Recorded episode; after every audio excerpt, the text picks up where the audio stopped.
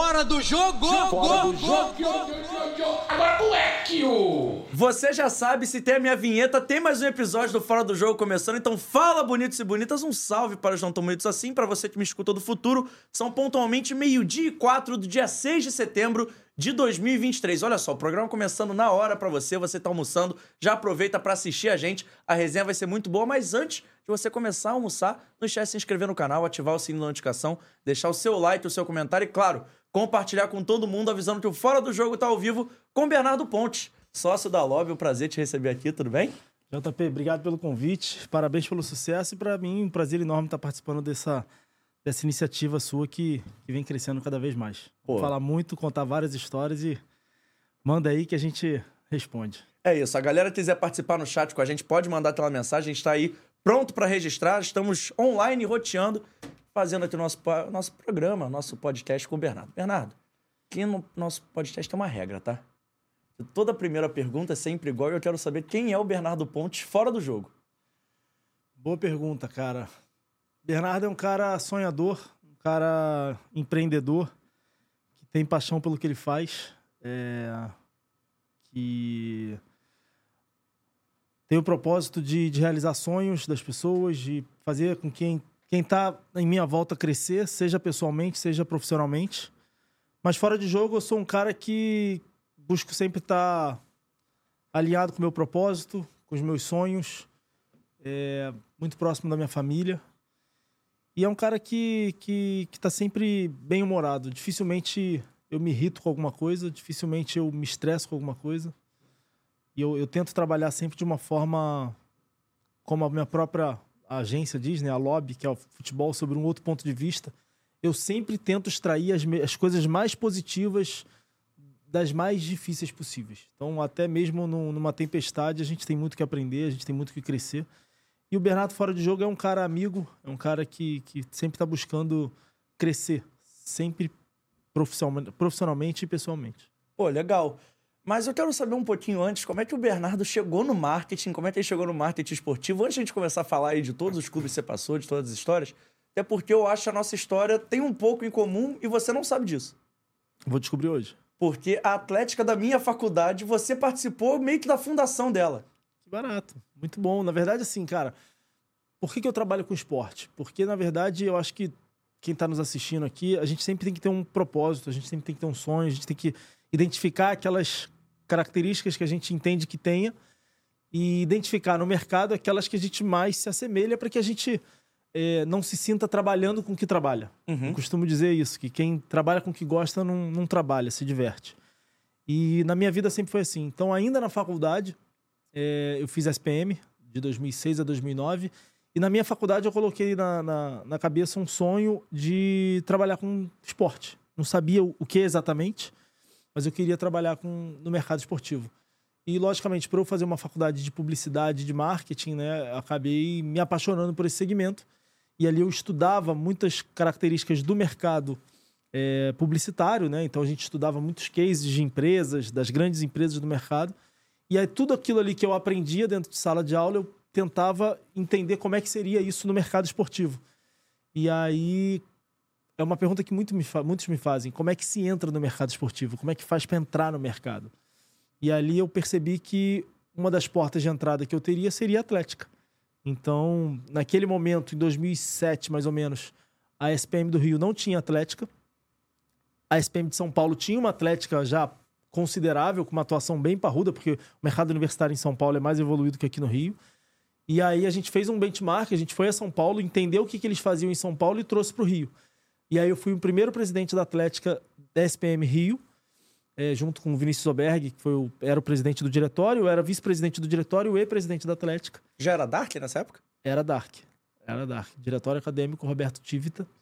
É, E aí a gente realizava torneios esportivos, a gente realizava seminários. Eu nunca vou esquecer que um, um dos dias que mais me marcou assim nessa minha relação com o mercado esportivo foi quando eu, até então presidente da Atlética, realizei um seminário de marketing esportivo na SPM, é, onde eu convidei os quatro diretores de marketing dos clubes para falar sobre o trabalho deles. E aí ali eu ainda ouvinte, eu falei, cara, um dia eu quero sentar nessa, nessa mesa e eu falar sobre mercado esportivo. Então por isso que eu falo que é, quando as faculdades me chamam, eu logicamente, quando a agenda bate, eu vou atender sempre. Porque eu já vivi esse sonho. Eu já sentei do outro lado da mesa querendo ouvir as pessoas falarem sobre o mercado. E quanto mais a gente falar, mais profissionais a gente vai ter, mais o mercado vai evoluir. Esse seminário virou tipo uma tradição na SPM, né? Que ele rola até hoje. E, Rola até hoje. e ele foi crescendo pra caramba, né? Porque aí surgiram novos cursos. Eu lembro que eles levavam jornalistas também. Eles Exato. começaram a levar. Eles vão fazer até um agora de surf. Que, pô, nunca parei barato, pra... É, levaram os caras do WSL lá, ou vão levar. Que legal, não sabia. Muito Loucura. bom. É, é, é a força do mercado esportivo, né? Não é só futebol. A gente está aí num momento que a gente deve falar, certamente, no momento estratégico de Paris 24. E a gente está tá vendo aí a força que os atletas olímpicos têm. Então, com certeza, da mesma forma que vão fazer de surf, vão falar de, de esportes olímpicos, vão falar de vôlei, vão falar de tiro com arco e muitas outras iniciativas que estão crescendo cada vez mais. Cara, eu acho que a gente pode começar por esse assunto pra depois ir falando de futebol, porque eu acho que tá muito mais perto aí a parada de Paris. A gente acabou de ter a Copa do Mundo Feminina. Mas você falou sobre isso, dos atletas olímpicos estarem ganhando mais notoriedade e tudo mais. E como é que é o papel das redes sociais nisso? Porque, assim, antigamente, eu lembro, sei lá, há uns 10 anos atrás, quando eu tentava acompanhar, eu lembro que a primeira Olimpíada que eu vi, assim, realmente foi a Olimpíada de Pequim. Não tinha muito essa coisa do, do atleta olímpico conversar, falar. Claro que a rede social aproxima. Mas, assim, o quanto ela aproxima e o quanto ela faz diferença para um cara que tem esse esporte aí que tem menos visibilidade, entre aspas. Na verdade, JP, assim, a, a pandemia deixou uma mensagem muito clara para nós que trabalhamos com comunicação, né? Que isso aqui é um potencial. Tá até tocando meu telefone. Isso aqui é um potencial é, de comunicação, de relacionamento e, logicamente, de geração de receita, né? Para quem saber, souber usar. É, e com a proliferação das redes sociais, cada vez mais a- a- as redes sociais fazendo parte do dia a dia das pessoas, é, a gente identificou e o mercado trouxe essa, essa realidade que você pode, é, através das suas redes sociais, mostrar mais o seu dia a dia. Você pode ensinar as pessoas naquele determinado nicho que você quer, você é, tem especialidade. E quando a gente traz isso para o mercado esportivo, é, o- da mesma forma que um jogador de futebol ele pode, a partir do momento que ele souber trabalhar as suas redes sociais, ele pode alongar a geração de receita dele, não só com aquilo que ele faz dentro de campo, o mesmo vale para os esportes olímpicos. Então, o que a gente busca fazer hoje lá na Lobby, que hoje a gente trabalha com alguns atletas olímpicos que vão chegar muito forte na busca de medalha para Paris, é primeiro humanizá-los, porque é, é impressionante. E aí eu posso falar, e eu vou acabar me alongando um pouquinho. Como Fica eu vim do mercado de futebol, eu tive gratas surpresas quando eu comecei a mergulhar no mundo olímpico. É claro que eu já tinha ali pontualmente, no próprio Vasco, é, interagido com o mercado olímpico ali, o projeto da, da- do basquete, da reforma, é, iniciativas ali com os esportes olímpicos do Vasco que tem uma tradição muito forte. Mas agora que a gente mergulhou de cabeça nesse segmento, a gente fica até assustado de ver o quão barato é se investir no, no, nos esportes olímpicos. O quão barato é você apoiar atletas olímpicos. A gente tem um mindset, às vezes, de jogador de futebol, né? Por eu ter feito isso 12, 13 anos na minha vida. E eu fiquei impressionado positivamente de ver, cara, é, dá pra fazer. Não é nada. É claro que a visibilidade não dá pra comparar com futebol, são outras prateleiras. Mas se você souber trabalhar, se você souber maximizar a interação, o conhecimento, a geração de conteúdo, você vai aí, como eu tava falando, humanizar, certamente, até porque eu costumo dizer isso pra todo mundo que vai lá na agência, né? Meu escritório fica no downtown. Falo, cara, se você sair aqui da minha sala e for até o Outback, quantas pessoas vão parar pra tirar uma foto com você? E aí a gente começa a fazer essa análise, porque para você ser popular, você precisa gerar conteúdo, você precisa é, é, mostrar o seu dia a dia, você precisa é, mostrar as características do seu esporte. Então, por exemplo, a gente estava falando aqui nos bastidores do Marcos Almeida. O, o Marcos, ele é o número um do mundo, ou seja, do mundo todo, ele é o melhor do mundo na modalidade dele, que é tiro com arco. Quantas pessoas entendem a modalidade, as características, quais são as regras, o que, que precisa fazer, como é que são as disputas? Então, a gente precisa, da mesma forma, é- é- é- são várias corridas ao mesmo tempo, né? É, você precisa humanizar o atleta, você precisa popularizar o esporte, você precisa ensinar como é que funciona o esporte e mostrar que o Brasil é favorito a uma medalha é, olímpica em relação a isso. Então, é, o que a gente tem feito, basicamente, é mostrado para os talentos que ele é um produto. E esse produto ele precisa ser explorado na essência e da melhor forma possível. Então a gente ajuda ele a criar conteúdo, a gente ajuda ele a, a minimamente mostrar as características que o esporte dele possui. Então, por exemplo, hoje de manhã minha equipe estava lá no Maria Lenk com o Guilherme Costa fazendo uma geração de conteúdo, mostrando como é que ele se prepara, que música que ele escuta, é, o que, que ele faz antes da competição, quais são o qual é o que, que ele faz fora do jogo, o que, que é a característica dele além da natação. Então, o que a gente tenta fazer é minimamente é, é, é, trazer mais conteúdo para que as pessoas se tornem mais conhecidas, as marcas vejam valor nisso e, logicamente, gere receita para eles também. Inclusive, você falou do Marcos, eu tô, eu tô devendo uma visita lá no CT dele, então ele falou que vai me ensinar a tirar. Cara, eu vou te falar, eu fiquei impressionado. E você vai ficar impressionado com o que eu vou te falar agora. A gente, logicamente, conhecia o Marcos da Almeida do, do, do mercado, né? Do, do, que ele faz esportivamente. E eu sabia que ele era um atleta de tiro com arco, ponto. Parou aí a minha relação, bem. que é a relação de 99% das pessoas. E aí, uma, quando a gente estava conversando, ele nos convidou para ir lá em, em Maricá para conhecer um pouco da estrutura que ele tem. Cara, eu tenho certeza que quem tá ouvindo a gente não tem noção. Mas esse cara, ele acerta um alvo do tamanho de um CD, até menor, numa distância de 70 metros de distância, que é mais do que a metade de um campo. Assim, é humanamente impossível fazer o que ele faz. Aí ele chegou para mim e falou: B, tenta aí. Cara, leva, só de você levantar um arco, que deve ter ele, sei lá, uns 15 quilos, meu braço já tremia todo. não satisfeito com a força que você tem que fazer com a mão esquerda, você tem que fazer força com a mão direita por conta ali do. Do, do, do vento, do, né? Não, não, não do vento, da força que você precisa fazer pro arco ir embora, né? Da pressão. Esquece, é impossível. Eu sequer consegui atirar com o negócio. Ainda mais 70 metros acertando um alvo. Então, assim, os caras são super-heróis praticamente. E o nosso trabalho é exatamente mostrar isso para as pessoas, que as pessoas não têm conhecimento. Da mesma forma, o Calderano, o Guilherme Costa, agora a Thaisa, bicampeã olímpica, está com a gente também.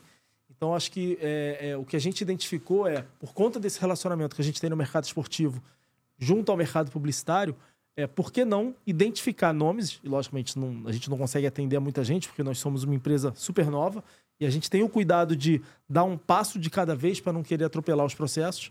Então, a gente tem hoje o objetivo de é, fortalecer a imagem desses talentos que a gente tem influenciadores também, atletas de futebol, aproximando eles do mercado publicitário. Você falou do Caldeirano e aí eu vou ter que perguntar, porque me contaram, e eu já vi lá nos stories da Lop também, que tem uma mesa de ping-pong lá, assim, entrou na, no escritório entrou, é a primeira coisa.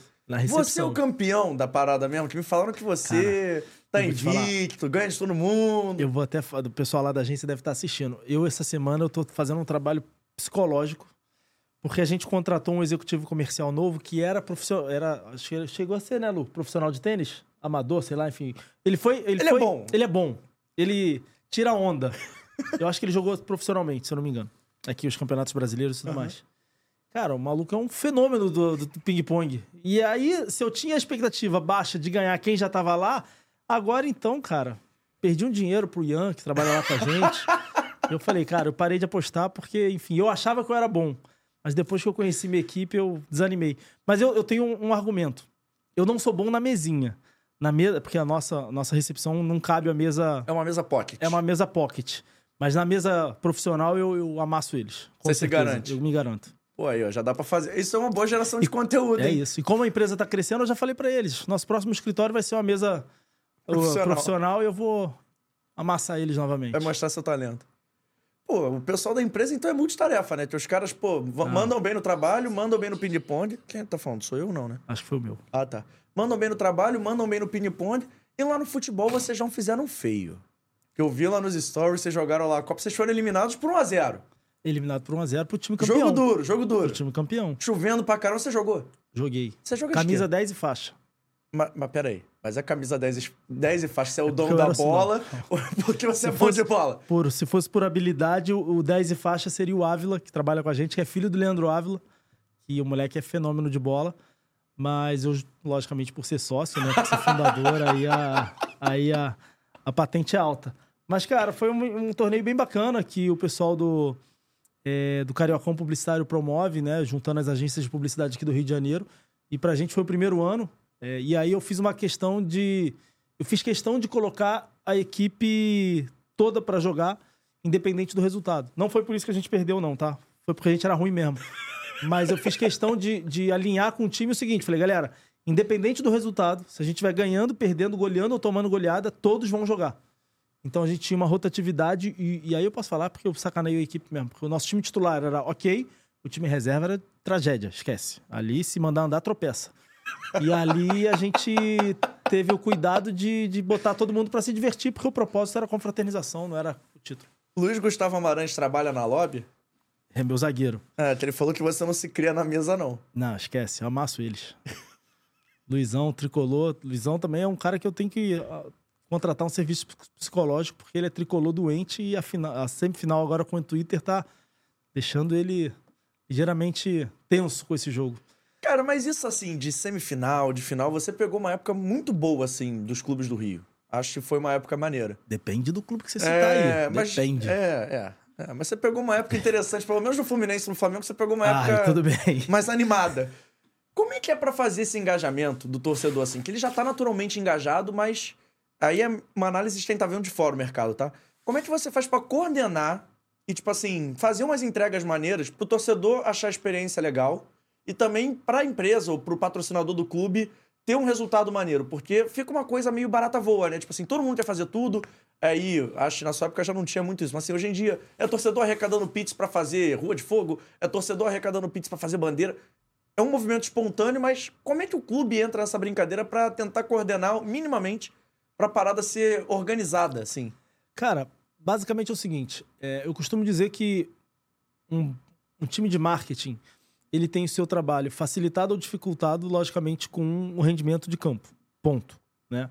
O que dita o ritmo das suas ações é o campo. E nada vai mudar isso. Quanto mais títulos, melhor. Quanto mais é, momentos conturbados o time tiver, menos ações você vai conseguir fazer, porque você não consegue fazer uma ativação com o time é, caindo de, de, de série, por exemplo, né? Passando por um momento delicado, sendo eliminado de, de, de competições. Mas basicamente, cara, assim, o que, que eu sempre identifiquei? É, eu, por, por eu ter trabalhado em, em clubes diferentes, né? é, a gente sempre identifica oportunidades e a gente maximiza essas oportunidades de acordo com o alinhamento com as marcas que a gente tem dentro do clube. Então, vou te dar um exemplo. Quando eu cheguei no Fluminense, em 2011, é, eu percebi que a gente faz um diagnóstico do- da, da situação do clube e eu percebi que o torcedor estava distante do clube, né? É, conceitualmente. É, por conta ali do que tinha rolado do- no- naquele momento, a gestão que vinha, a gestão do Orcades, não era uma gestão que fez um trabalho de aproximação junto ao clube. Então, o clube vinha, se eu não me engano, de uma conquista de 2010, mas não tinha muitas ações para com os torcedores. Só que, o que, que a gente identificou? Que o torcedor que mora fora da cidade, da sede do clube, ele é muito mais carente de contato do que o torcedor que está no, no estado, né? na cidade, no caso. E aí, uma das primeiras iniciativas que a gente pensou foi, cara, tudo que a gente fizer pro torcedor de fora vai dar um resultado maior do que pro torcedor de dentro. Porque o torcedor de dentro, ele tá distante.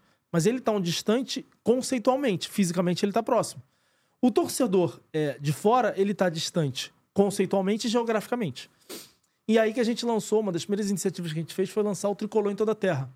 Que era um projeto que a gente levava um pouquinho do Fluminense para todos os jogos que o Fluminense ia jogar fora de casa. E é um projeto que eu tenho muita alegria de falar que está de pé até hoje. Até hoje o Fluminense, ou seja, 12, 13 anos depois, 12, né, para ser mais exato, é, é um projeto que ainda está de pé lá e eles continuam aplicando na- nas iniciativas. E como é que é isso pra você? Desculpa te cortar, mas como é que é ver um projeto que você começou há 12 anos atrás, rodando até hoje e rodando bem, assim? É uma Cara, parada é- que foi perpetuada, virou uma tradição do clube. É, é gratificante e eu acho que isso mostra o profissionalismo que o clube entrou. Porque é, eu costumo dizer que um clube de futebol é muito parecido com uma prefeitura ou um governo de estado. Que toda vez que muda a gestão, muda a, a, a dinâmica, muda a identidade visual, muda a- os projetos, os nomes são trocados porque não quer remeter ao candidato anterior. É, então, para mim e para todo time que. Tem muita gente que está lá até hoje também. Lucas, Mari, enfim, muitos profissionais que trabalharam comigo ainda estão lá. É, e para mim é gratificante ver que é sinal que você conseguiu deixar uma, uma, uma semente ali e que ge- gera frutos até hoje. Da mesma forma que o nome do sócio torcedor do Vasco é um nome que a gente que redesenhou, fez todo o rebranding e está lá até hoje. Do Flamengo a mesma coisa. Então a gente consegue ver algumas iniciativas do- da nossa gestão, né, vamos dizer assim, porque eu não faço nada sozinho, do nosso grupo de trabalho sendo implementadas até hoje. Mas voltando ao que você estava falando naquela pergunta anterior, basicamente o que a gente precisa entender todas as características que a gente tem como ativo do clube, entender quais são os ativos comerciais que a gente tem, cruzando com os patrocinadores e prospecções comerciais que a gente pode fazer junto ao time comercial e a gente trazer inovação e criatividade. Se você não inovar e se você não for criativo, você não vai sair do lugar. E eu acho que isso fez com que a gente sempre se destacasse por onde passou, porque eu sempre desafiei as minhas equipes a fazer diferente. Então, se eu vou fazer aquilo que já fizeram, não precisa da gente. É só, enfim, eu tenho um caso interessante na, na minha história profissional que quando eu trabalhei na Copa do Mundo eu não me adaptei. Porque basicamente me deram um book da Copa da África e da Alemanha e, e a gente ia fazer aqui a Copa no Brasil e falaram, toma, a gente precisa replicar. E, e ali eu falei, cara, não precisa de mim. Pra fazer o que eles já fizeram, não precisa de mim. E ali, por isso que eu fiquei pouco tempo, porque eu, eu pedi pra sair, enfim. E, e, e eu acho que as oportunidades estão diante quando você cruza os ativos que você possui com o propósito das empresas parceiras e aí você gera uma, uma oportunidade de inovar trazendo iniciativas para o torcedor. E o cara do marketing, ele é muito responsável pela imagem que o clube vai passar. Eu acho que a gente pode definir isso assim na primeira linha. A coisa mais básica talvez seja isso, se eu não, não viajei, né? Perfeito. Então eu quero saber, porque você trabalhou em três clubes grandes, três clubes de camisa aqui no Rio, vou falar aqui do Rio, depois a gente fala do Brasil. Eu quero que você fale um pouquinho das particularidades de cada torcedor, porque assim, você pegou três clubes em situações diferentes, momentos diferentes, clubes diferentes. Como é que você vê a particularidade de cada torcedor desse clube, assim? Como é a maneira de comunicar pra cada um? Não precisa ser tão específico, mas assim, pegou a ideia geral, assim? Não, O total, que, que você total. identificou diferente? O que, que não é igual em cada clube, além da paixão?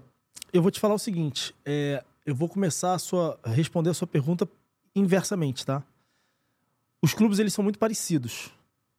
É, basicamente mudam a proporção dos fatos.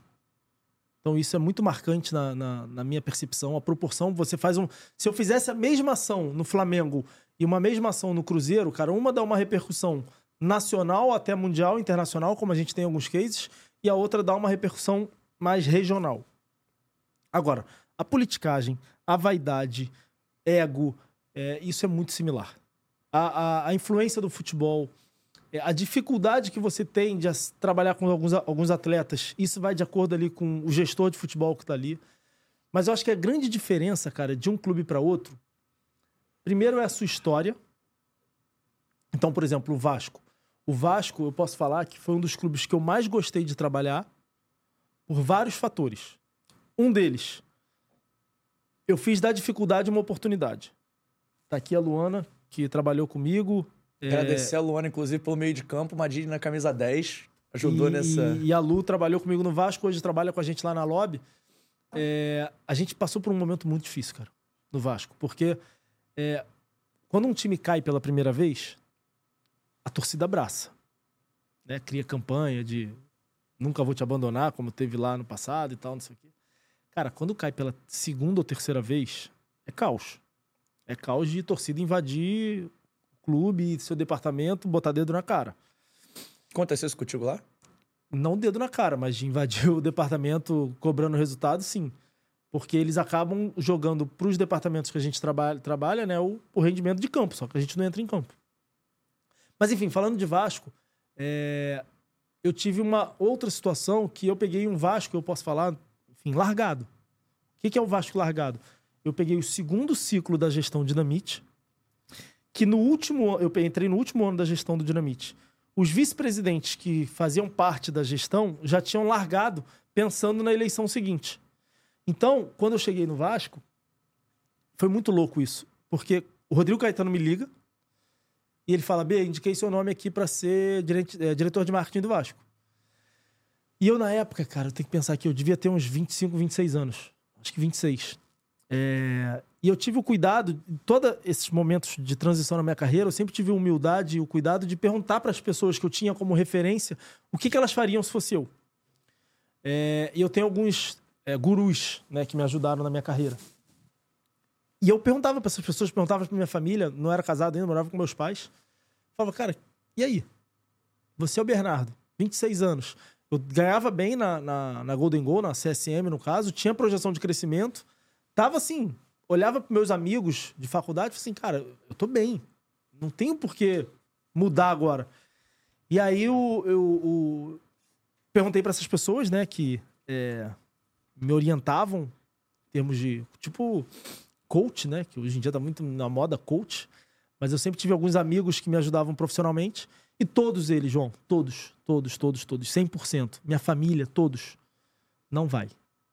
Não vai porque o Vasco vai ter uma eleição, o Eurico vai voltar, você vai cair, você não vai conseguir trabalhar, o Vasco está com quatro meses de salário atrasado. Você vai lá fazer o quê? Você vai trabalhar, daqui a três meses você vai embora, você não vai receber. E vai perder a oportunidade que você tem aqui. Exato. E quando eu avisei isso pro Rodrigo, eu falei, Rodrigão, e o Rodrigo era um amigo na época, né? Amigo até hoje, eu falei, cara, não vou e tal. Aí ele falou, ó, eu vou te falar uma coisa. Que eu, eu sempre falo isso, eu sou muito grato a ele, porque essa frase mudou a minha vida. Ele falou: se você quiser bunda na cadeira, ar-condicionado nas costas e mais do mesmo, fica aí que o futebol não foi feito para você. Agora, se você quiser trabalhar, arregaçar manga e entender o que é um clube de futebol na sua essência, vem que eu vou te ajudar. E aí, cara, essa frase me virou do avesso, né? Essa frase falou, cara, é isso que eu quero, é isso que eu tenho como propósito, é isso que eu sonho. E aceitei. Todos os que falavam não, falaram assim: você é doente mental, você é maluco. E aí eu cheguei pra equipe, né? Na época acho que eram 10 pessoas, 12, sei lá. E eu falava para eles, falei, olha, eu não posso garantir o emprego de vocês. A gente está três meses de uma eleição. Eu não posso garantir o emprego de ninguém, porque eu não posso garantir o meu. Mas só tem uma forma da gente ficar: é trabalhando. Mas nessa história, uma parada me chamou muita atenção que foi a idade que você assumiu, assim. Você era um cara relativamente novo, 26 anos. E aposto na sua equipe tinha uma galera, no mínimo da mesma idade que você, ou até mesmo mais velho. Como é que foi para você chegar num cargo de liderança, assim, jovem? Chegar num momento caótico, um momento conturbado. Como é que você fez para equilibrar tantos pratos, assim? Cara, é... boa pergunta. Boa pergunta. Acho que foi intuitivo. Eu não lembro agora quantos mais velhos tinham, né? Mas de cabeça, Dani, desenho. Tinha aquele maluco lá que faleceu, né? O Leirton, né? Enfim. Parando pra pensar aqui, devia ser meio a meio. É... E, e, e é muito louco isso que você falou, porque foi uma questão intuitiva. Porque eu fiz eles se alinharem com o meu propósito no primeiro dia. E eu acho que eu ganhei a equipe quando eu deixei claro para eles o que, que eu buscava ali que eu mostrei o, o cenário que eu tava, que eu não precisava estar ali, mas que a gente tinha a oportunidade das nossas vidas de crescer profissionalmente. E eu sou um cara que ah, sempre fiz questão de trabalhar é, de uma maneira bem linear, então eu, eu, não gosto de hierarquia, então acho que o estagiário e o diretor, para mim, é, se ele tiver bem respaldado das ideias que ele tiver, a ideia dele tem mesmo peso que o, que o diretor tem. Então eu sempre trabalhei de uma maneira muito é, livre com, com nossos times, para que não tenha essa diferença hierárquica. Eu acho que isso faz parte de um processo de crescimento para que as pessoas possam ter uma liberdade de ser participativa. E aí, ali no Vasco, foi interessante porque eu acabei dando sorte também. Porque, como o clube estava largado, eu alinhei a minha equipe com o propósito que a gente tinha, todo mundo entrou nesse propósito e a gente trabalhava igual retardado mental. A gente trabalhava assim. É 24 por 7, praticamente. A gente não parava de trabalhar. A gente trabalhava assim, direto, direto, direto, direto. Enquanto os outros é, departamentos sequer iam trabalhar, né? É, a gente trabalhava com, com a ideia de que a gente queria oferecer para o torcedor é, e, e, e, ativar os patrocinadores da melhor forma possível. Então foi um ano muito marcante na minha vida, porque a gente teve muita liberdade porque o clube estava largado. O Rodrigo me ajudou bastante, porque a gente tinha facilidade de trabalhar com os atletas. É, e foi um ano marcante, porque quando trocou a gestão, aí por que, que eu falei que eu dei sorte? Porque a eleição que ia ser em junho, eu cheguei em fevereiro, a eleição que ia ser em junho mudou para agosto. E de agosto a, a, a justiça lá jogou para novembro ou dezembro. Então a gente teve o ano todo para trabalhar. É, fomos indicados, inclusive nesse ano, ao melhor departamento de marketing dos clubes. É, e foi muito marcante, porque quando mudou para o Eurico, todas as equipes mudaram. A, as diretorias mudaram. E aí, quando meu vice-presidente chegou, o novo, eu cheguei para ele e falei: Olha, eu não sei se você vai precisar do Bernardo, mas disso aqui você vai. E aí eu entreguei para ele, ainda era pendrive na época, é, não tinha muita essa utilização de nuvem. É, entreguei para ele um pendrive com cópia de todos os contratos, com todas as negociações em andamento, com um perfil de cada um da equipe. E eu falei para ele, ó, dessa equipe aqui você vai. E aí ele foi praticamente o único vice-presidente que teve uma transição. e viu que a gente era de fato diferente. Então, é, naquele momento, a gente continuou mais um ano de Eurico. É, então, fiquei no Vasco praticamente dois anos completos. Antes de falar da transição, que eu quero aprofundar um pouco mais nesse assunto, eu quero voltar pro ano que você chega no Vasco. Porque tinha um Vasco, tinha o maior ídolo da sua história como presidente, e um ídolo que já tinha cumprido ali, estava terminando de cumprir seu segundo mandato, o clube ia mal no campo, e era um ídolo um pouco arranhado, se assim a gente pode falar. Como é que é pro Bernardo, hoje, 2023, com um distanciamento histórico já, ver que o Roberto voltou no final da vida a ter um carinho total, assim, no torcedor do Vasco, com direito à estátua, com direito a todas as homenagens. Como é que, para você trabalhou com ele, é essa. Como é que você vê isso, assim?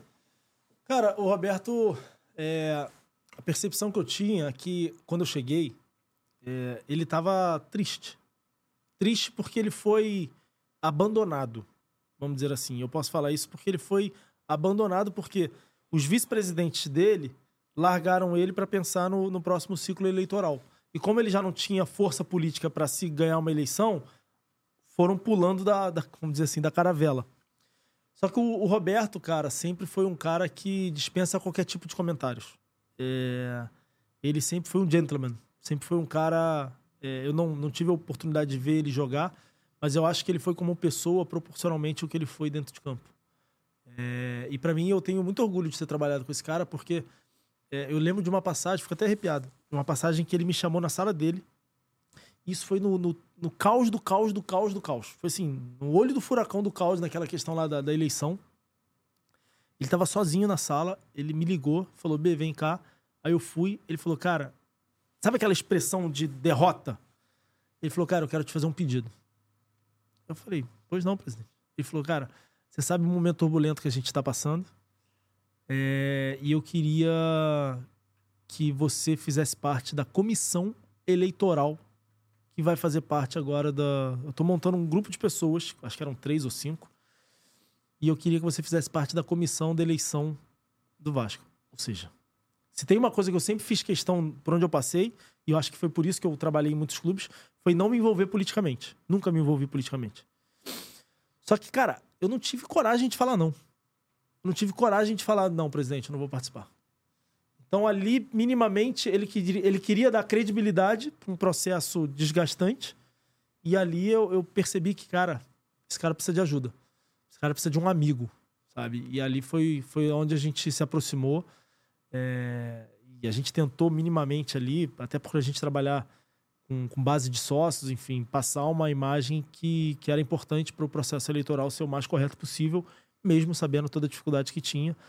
Mas toda vez que eu tive a oportunidade de reencontrá-lo depois, que ele já tinha saído da presidência, cara, sempre foi um, um encontro de muito afeto, um, um encontro de muita verdade, porque o que a gente viveu ali, é, eu não vivi todos os anos dele de Vasco, né? Mas é, o que a gente viveu naquele ano que eu estava foi, foi de muita dificuldade e muito aprendizado. Pô, legal essa passagem assim, porque organizar eleição no Vasco não é para qualquer Pô, um, hein? Uh, que loucura, cara, que loucura. Deu muito trabalho? Ah, cara, deu porque é, eu acho que o, o, principal câncer dos clubes de futebol são as pessoas que pensam mais em si e menos na instituição.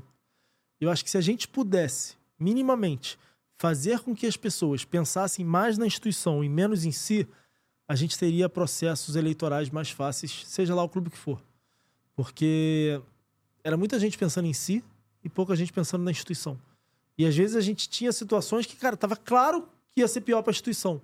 Mas mesmo assim, a, a, vaidade, a vontade de ter o poder atrapalhava todo o processo. Nessa história de transição que você contou, ótima passagem essa daí. É uma história que eu acho, pô, pouca gente ia imaginar essa. Tá aqui, tá aqui embaixo. Pouca gente ia imaginar que isso aconteceu. Mas eu queria que você falasse um pouquinho mais da transição, porque assim, você saiu de um presidente que estava ali no momento caótico do clube, ainda num clube caótico, porque era um clube que ia disputar a segunda divisão pela. Segunda vez. Segunda vez. Que era já um momento difícil.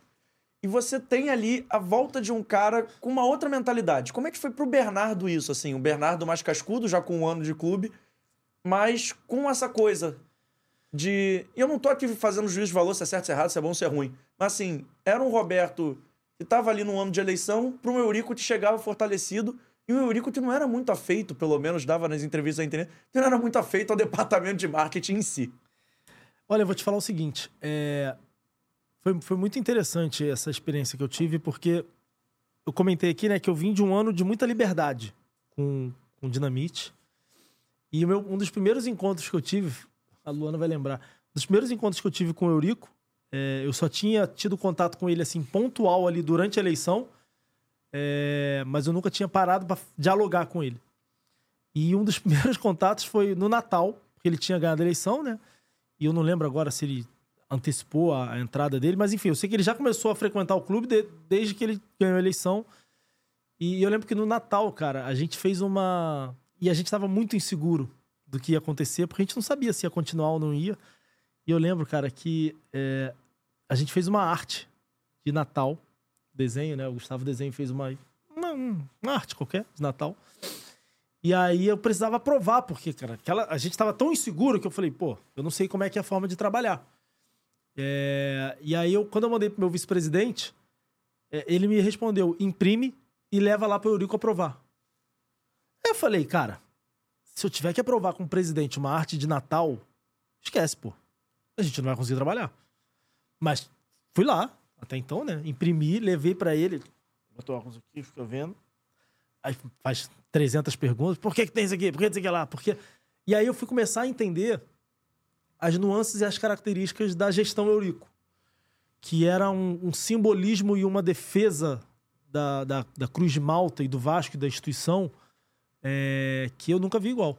Então, é, eu costumo dizer, cara, que o melhor presidente do mundo de um clube de futebol vai ser um presidente que tenha 50% de um Eurico e 50% de um, de um gestor.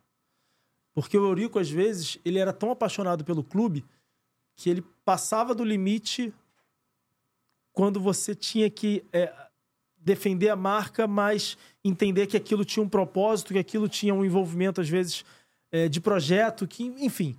Então, é, é, eu, eu aprendi muito com o Eurico também, porque o que esse cara fazia pela instituição, em termos de defesa, mas é claro que às vezes passava do ponto. Né? Então, na defesa de algumas negociações, é, às vezes a gente não conseguia fechar porque a postura dele era muito agressiva. É, mas, cara, foi um cara que eu também tenho muito orgulho de ter trabalhado. É, tinha algumas coisas que eu, obviamente, não concordava, mas eu acho que faz, um, faz parte do processo de amadurecimento de qualquer profissional. E como é que era com a relação aí mais no futebol, né? Porque a gente lembra que o Eurico gostava muito da questão do futebol. Além dessa coisa de defender a instituição, ele estava sempre próximo ao campo, estava sempre ali vendo os treinos.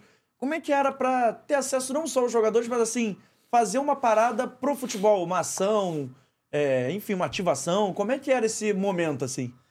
Então, é, o Eurico, assim, ele, ele era um, um senhor já de idade, né? A gente pode dizer que era um idoso. E como bom idoso, como a gente tem os nossos avós, cara, é muito difícil de convencer ele de alguma coisa. Então, eu já sabia na largada se ia pra frente ou não ia. E eu não me desgastava. Tinha coisas que a gente achava, eu não vou lembrar agora, mas tinha coisas que a gente queria muito fazer, que ia dar um puta resultado. E quando eu- ele falava não, cara, minha equipe, não, Bernardo, vamos tentar que vai ser interessante. Eu falei, cara, não vou, porque ninguém vai conseguir convencer esse velho da gente conseguir fazer esse negócio. Não vai conseguir. Então eu sabia as brigas que eu queria comprar. E eu tinha um aliado, é, parceiro, um amigo querido, que hoje tá é, num, num momento especial da vida dele, que era o Paulo Angione, que era o diretor de futebol do, da gestão Eurico. É, e aí eu, eu me grudava ali no Paulo, falava, Paulo, vamos fazer assim, vamos fazer assado. E aí, cara, vou acho que eu nunca contei isso. Mas é, a- aquela gestão, porque, cara, foi muito difícil. O- o- de fato, o fator campo, cara, só jogava contra. Tudo que a gente tentava fazer, o campo não ajudava. E é, a gente veio de um ano de 2015, de 15, que foi, exato, eu trabalhei 14 Dinamite e 15 Eurico. Que, cara, mais uma vez o clube tava lutando contra o rebaixamento. 15 é o ano que o clube soma 13 pontos num turno, não é isso? Exatamente. Eu lembro bem desse ano. 14, a gente tava na Série B, caos, Sobe no, na Bacia Caos. das Almas. sobe na Bacia das Almas. Tipo assim, cara, a gente conseguiu fazer milagre com, aquela, com o engajamento ali da torcida, porque a torcida queria matar os jogadores, pô. Pô, que isso? O time chegar na, na- na reta final da Série B, lutando pra subir, brigando ali pelo quarto lugar, e você ter que fazer ações pra envolver o torcedor. A gente lotou o Maracanã lá, fez o jogue no Maraca, não foi? Fez 14 ou foi 15? Escolhi acreditar. Cara, aí tem que ser bem criativo. Olha o que a gente fez. A gente relacionou a história de vida de Vasco da Gama navegador, com o Vasco de agora, que a gente contava a história que para ele atingir os objetivos dele, ele passava por tempestades e lendas, tormentas, e a gente escreveu um texto. Do ano que escreveu, se não me engano. A gente escreveu um texto como se tivesse sido Vasco da Gama escrito, espalhou para os torcedores para mostrar o seguinte, cara, o Vasco é isso. É tempestade, é desafio, é superação. Vambora, vem junto com a gente, gruda na gente que a gente vai conseguir. Só que a gente não tinha certeza nenhuma que ia conseguir o objetivo. Cara, era, era, uma, era um contador de história, mas isso foi fazendo a torcida participar. Pô, eu escolhi acreditar, criou um envolvimento da torcida, cara. Todo mundo postando foto com a hashtag. Isso na época que as redes sociais não tinham a força que tinha hoje. Cara, isso. Isso gente... começou com um cara na, na, arquibancada, não foi? Que foi um jogo que, que foi. Exato, que levou que uma faixa, faixa gigantesca, assim. E a gente potencializou isso dos jogadores postando, cara. Era muito louco. E aí, o que, que eu ia contar? Que eu nunca contei. Essa campanha de 2015, que era uma campanha caótica, é... a gente montou uma operação. E aí eu posso dizer, cara, que foi a primeira vez em 12 anos de futebol que o marketing teve um alinhamento total com o departamento de futebol, inclusive de reuniões. Não eram semanais, mas eram quinzenais com o técnico, que na época era o Jorginho. O Jorginho e o Zinho iam lá na sala para entender as iniciativas que a gente estava fazendo para fazer o torcedor acreditar e os jogadores acreditarem que a gente ia sair. Então, por exemplo, é... parece vai, vai viralizar. Hã? A psicóloga também tem que dar o, os créditos para ela, porque a psicóloga participava direto, a doutora Maíra, né? A Maíra participava porque a psicologia no esporte é um tema muito importante. Então, se você faz uma ação para um elenco, para um jogador que está com um determinado momento da, da vida dele, pode funcionar, para outros não. Então, a gente tinha um alinhamento psicológico também. Tinha que equilibrar para funcionar para todo mundo. Tinha que equilibrar, porque uma mensagem para um funciona, para outro tem que ser de outra forma. E o que eu, que eu vou falar agora vai viralizar, porque é o seguinte, a gente criou, cara, na época não se falava disso, mas a gente criou uma essência um cheiro da vitória. Acredite se quiser. A gente fez tanta coisa nos bastidores que ninguém sabe para fazer o Vasco, porque o Vasco, ele tinha caído mesmo sem ter caído. Como você falou, eram 13 pontos no primeiro turno. Acreditável, pô. 13 pontos no primeiro turno. E a gente tinha um discurso internamente que a gente ia fazer o Vasco subir de divisão ainda na primeira divisão. E a gente, cara, chegou até a última rodada ali naquele jogo contra o Curitiba com chance de, de permanecer. Então a gente fez várias ações que o torcedor não sabe. Então, por exemplo, a gente criou a essência, uma espécie de cheiro da vitória que a gente borrifava no vestiário do, do, de São Januário em todos os jogos que o Vasco ganhava. Empatava ou perdia, não tinha. Para quê? Para ele ter aquele sentimento de que, pô, o ambiente mudou. Isso era um. A gente tinha um vídeo motivacional no telão do, do de São Januário, porque não tinha CT na época.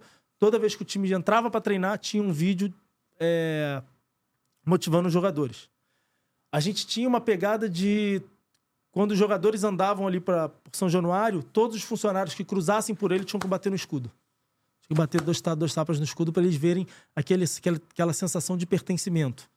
Cara, e tinha mensagem personalizada, tinha envolvimento de família, tinha situações de vestiário que a gente fazia, tudo isso alinhado com o Zinho, com o Jorginho, com a Maíra, para que a gente acreditasse que ainda era possível, porque o Vasco já, de fato já tinha caído e a gente conseguiu segurar essa história até a última rodada, que foi uma fatalidade a gente não ter conseguido permanecer. Engraçado que você tá contando isso, assim, num clube que não, não era aquele clube que dava aquela liberdade que você falou antes.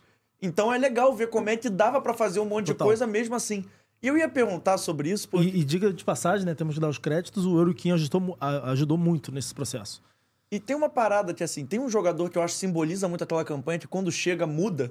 Eu queria que você falasse um pouquinho mais como é que foi trabalhar com ele, até porque ele gosta de rede social, ele é um cara que vai na galera.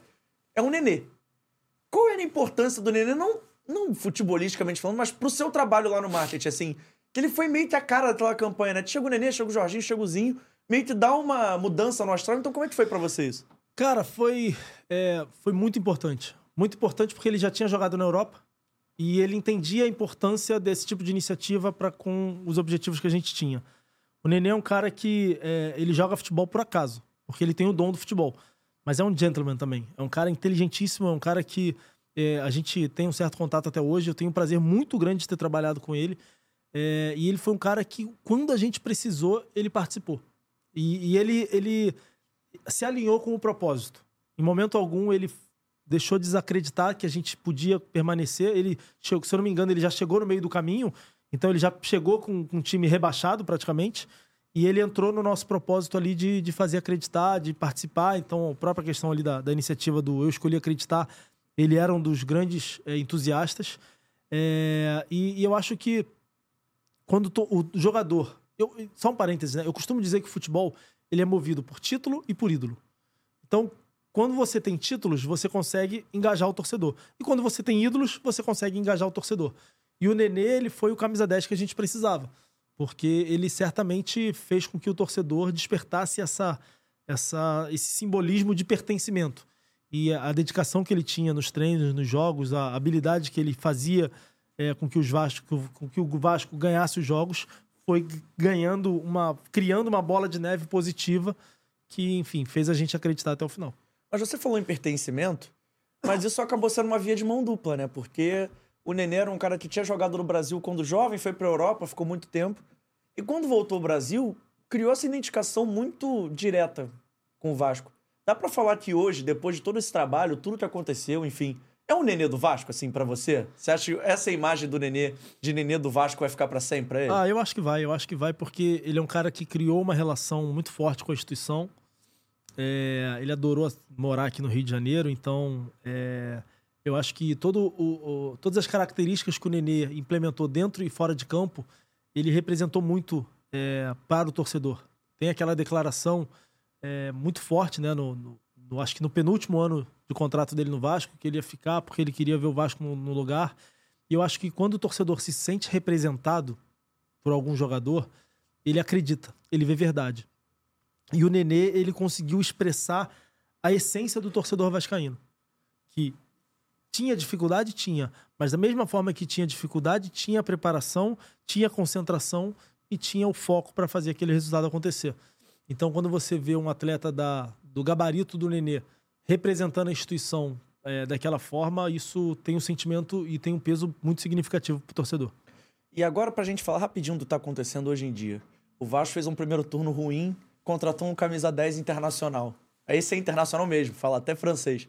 Você acha que o Paê pode ser um pouco também disso, olhando de fora, como profissional de marketing? Pode ser um pouco dessa chave de virada do momento do Vasco para trazer o torcedor? Traçando esse paralelo com o que você viveu?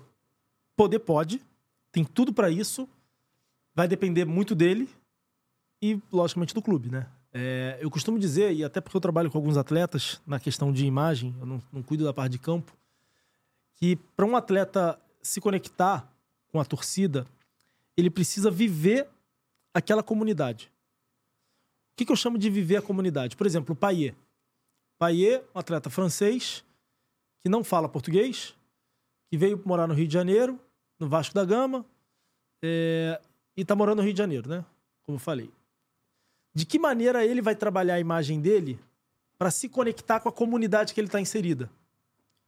Ou seja, até hoje eu não vi o Paier indo numa praia, não vi o Paier indo num ponto turístico do Rio de Janeiro, ou seja, ele não pode ser um gringo na cidade do Rio de Janeiro que sai de casa, vai pro jogo, do jogo pro treino, do treino para casa. Não, ele precisa se conectar com a comunidade. Vou fazer uma, um comparativo, tá? O que o Vidal fez no Flamengo. Vidal, todo mundo brincava que era carioca, né? Só que o rendimento de campo tem que, tem que existir. Então eu acho que se o Paier, em pouco tempo, minimamente tentar dar uma entrevista em português souber trabalhar as redes sociais dele de uma forma inteligente para se plugar com a comunidade é, é, vascaína. Eu acho que são várias pequenas iniciativas. Eu vou te dar um exemplo, já que a gente está aqui falando disso.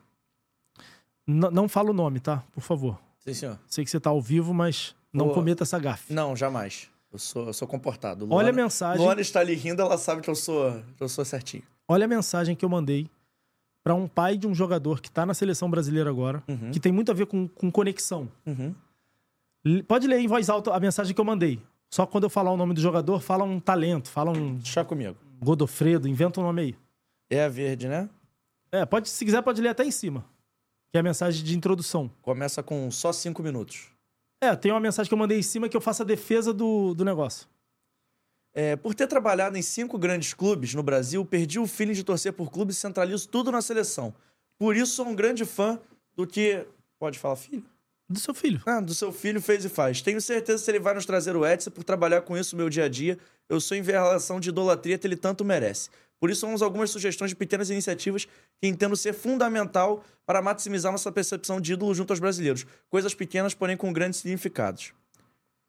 O jogador chega do treino e fica cinco minutos atendendo torcedores na porta do hotel. Já será o suficiente para jogador atende torcedores na porta do hotel com manchete. Carinho de jogador com torcedores chama atenção em Belém. Outra boa manchete.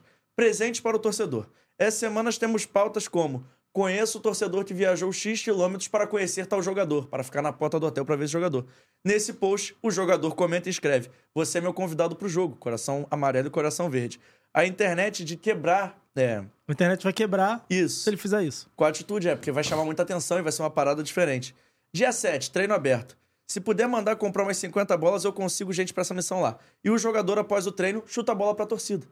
É. Jogador compra bolas para presentear torcedores em Belém. Vídeo agradecimento ou texto antes de partir é, de Belém é, com os stories do Insta. Alô, Belém, passando para agradecer o carinho todos esses dias. Espero voltar em breve com a seleção.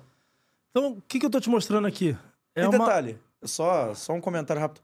Tudo bobeirinha, não tem nada muito. nada muito difícil. É isso, é só querer. Então, como a gente estava falando do Paier, é, tem diversas pequenas iniciativas, e o que eu te mostrei aqui são iniciativas que. Li bem, né? Leu bem, leu bem. Sem, sem revelar o nome. são diversas in- pequenas iniciativas que eu entendo que sejam importantes para conectar o atleta com aquela comunidade. Então, assim, da mesma forma que isso aqui é para um atleta de seleção brasileira, o mesmo vale para um atleta que chegar num clube de interior do estado. Acho que é, é questão de, de percepção e, e de objetivo que ele tenha para com aquele público que ele está inserido. É entender o lugar dele no mundo. Ou seja, se o Paê tivesse engajado, sei lá, nessa campanha de liberar São Januário, talvez ele já ganhasse uma simpatia. Excelente exemplo. Excelente exemplo. Se ele faz um vídeo falando em português, libera em São Januário, cara, a torcida ia quebrar a internet. Porque eu sei que a torcida do Vasco tem um engajamento diferente. Então, eu acho que é, é muito isso, assim, é, é- é- é ter um alinhamento, só que tem que ter uma verdade. Uhum, Eu costumo dizer isso com os atletas que a gente trabalha. Não adianta você fazer algo forçado. uhum. Não adianta você fazer algo querendo não fazer. Ou você entende aonde você tá e aonde você quer chegar e o tudo que você precisa ter, saber e conhecer para atingir esse objetivo, ou vai, vai parecer uma mentira. Ou se você, por exemplo, for atender torcedores na porta do hotel, não é o que você queria fazer. Não, tem que ser aquilo. Porque você entende que aquilo faz parte de um processo de crescimento e de pertencimento daquela comunidade. Então, é, é, tem, tem vários casos, por exemplo, o Davi Luiz, que é um cara que, que é lá da agência, a gente tem é, facilidades com algumas coisas e dificuldades para outra. Bom treinador, inclusive, que vocês já deram caro lá a derrota É. depois ele treinou vocês. Exato. Treinador lá do nosso time. Ele é um cara que tem isso como essência de vida. Então, toda cidade que o Flamengo vai jogar, ele é o último a entrar no hotel, porque ele faz questão de agradecer e reconhecer o carinho que ele recebe dos torcedores. Mas isso parte dele também ser um jogador que teve essa experiência europeia, essa experiência de seleção brasileira, assim, na- além do. Além dele, Não dele acho. querer atender o torcedor, mas você acha, por exemplo, ter tido passagens para seleção brasileira, passagens importantes, até na Copa do Mundo. não, aí depende, depende do tema, né? Acho É, que não, atender, atender torcedor, atender torcedor, ser- entender o lugar dele no mundo pra fazer essas coisas. Você acha que parte muito disso também, dele ter tido essas Não experiências? acho, não acho, cara. Eu acho que atender a torcedor no hotel parte da essência de, de cada atleta. Uhum. Você não precisa ter jogado na Europa para entender que tem um, um, um menino ali chorando, porque quando você era menino, talvez você chorava por outro atleta, quando passasse na frente. É, eu acho que você ter minimamente o carinho, principalmente nesses locais distantes, que uma coisa é que no Rio que você tá ali, vai na praia, você esbarra por um jogador, tá no Village Mall, você vê jogador, aí é diferente. Mas você vai jogar, pô, no Acre, Tocantins, sei lá onde, Belém, e você não, não ter minimamente a empatia de dar um afago naquele grupo de torcedores que tá ali, saiu de casa para te ver, que não tem às vezes dinheiro para comprar ingresso, cara, eu acho que, que, que falta isso. É, mas aí, onde eu acho que a Europa faz diferença, é, é na, na percepção e na utilização desses talentos para iniciativas sociais e marketing. Então, por exemplo, ah, vamos no Inca, né, visitar as crianças que, que infelizmente estão doentes. É, alguns vão facilmente, outros parece que vão amarrados. É, vamos numa comunidade, vamos numa loja oficial. Aí eu acho que o mindset europeu facilita ou não essa, essas iniciativas. Antes de a gente continuar o nosso bate-papo, vou olhar pra essa câmera aqui que eu vou falar do Dicas de Mendoza, que me proporcionou a melhor viagem que eu fiz esse ano, uma das melhores viagens que eu fiz na minha vida. Gosta de tomar um, bin- um vinho, Bê? Gosto. Cadê o meu? Porra, vou ficar devendo, mas a gente vai arrumar. Não tem problema. vendo? mas bota, bota minhas fotos aí curtindo a viagem, porque o sorriso eu acho que entrega. O Dicas de Mendoza pode proporcionar o melhor roteiro enólogo lá na região de Mendoza, Vale do Uco tudo mais. Você vai conhecer vinícolas incríveis, vai estar pertinho da Cordilheira dos Andes. E eu que fui no meio do ano ainda passei um friozinho gostoso. Tirando o dia que eu fui nas Cordilheiras e vacilei, que aí também eu não fui muito inteligente, né? Eu fui sem luva, sem gorro, fui com um casaco só. Que eu achei. tá- Dois graus, falei. Já tava lá três dias, falei, tá tranquilo. Frio? Pra quem? Não, bobeirinha. Um vento, Luana. Que quase me levou embora. Mas tudo bem, foi divertido. O pessoal do meu Instagram adorou. E olha só, minhas fotos aqui não negam, eu estava feliz, eu estava curtindo. E você quer ter essa experiência, é só apontar o seu telefone pro QR Code está passando na tela. Você pode entrar em contato com eles, vai valer muito a pena.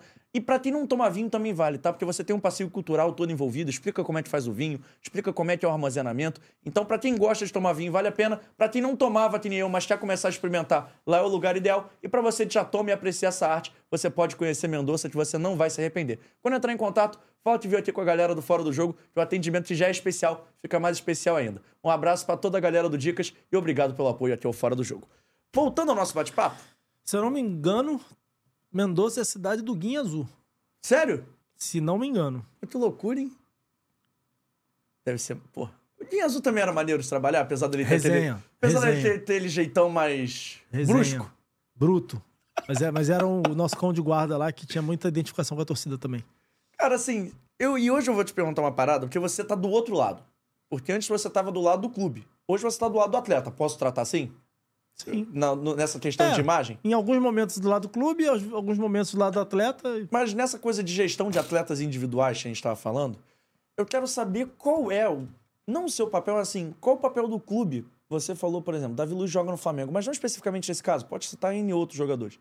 Mas assim, qual o papel do clube pra deixar aquela imagem acontecer naturalmente? Porque, pô, de vez em quando tem clube que tem assessoria mais rígida, tem clube que tem assessoria mais livre. Quais são as dificuldades que você encontra nesse trabalho?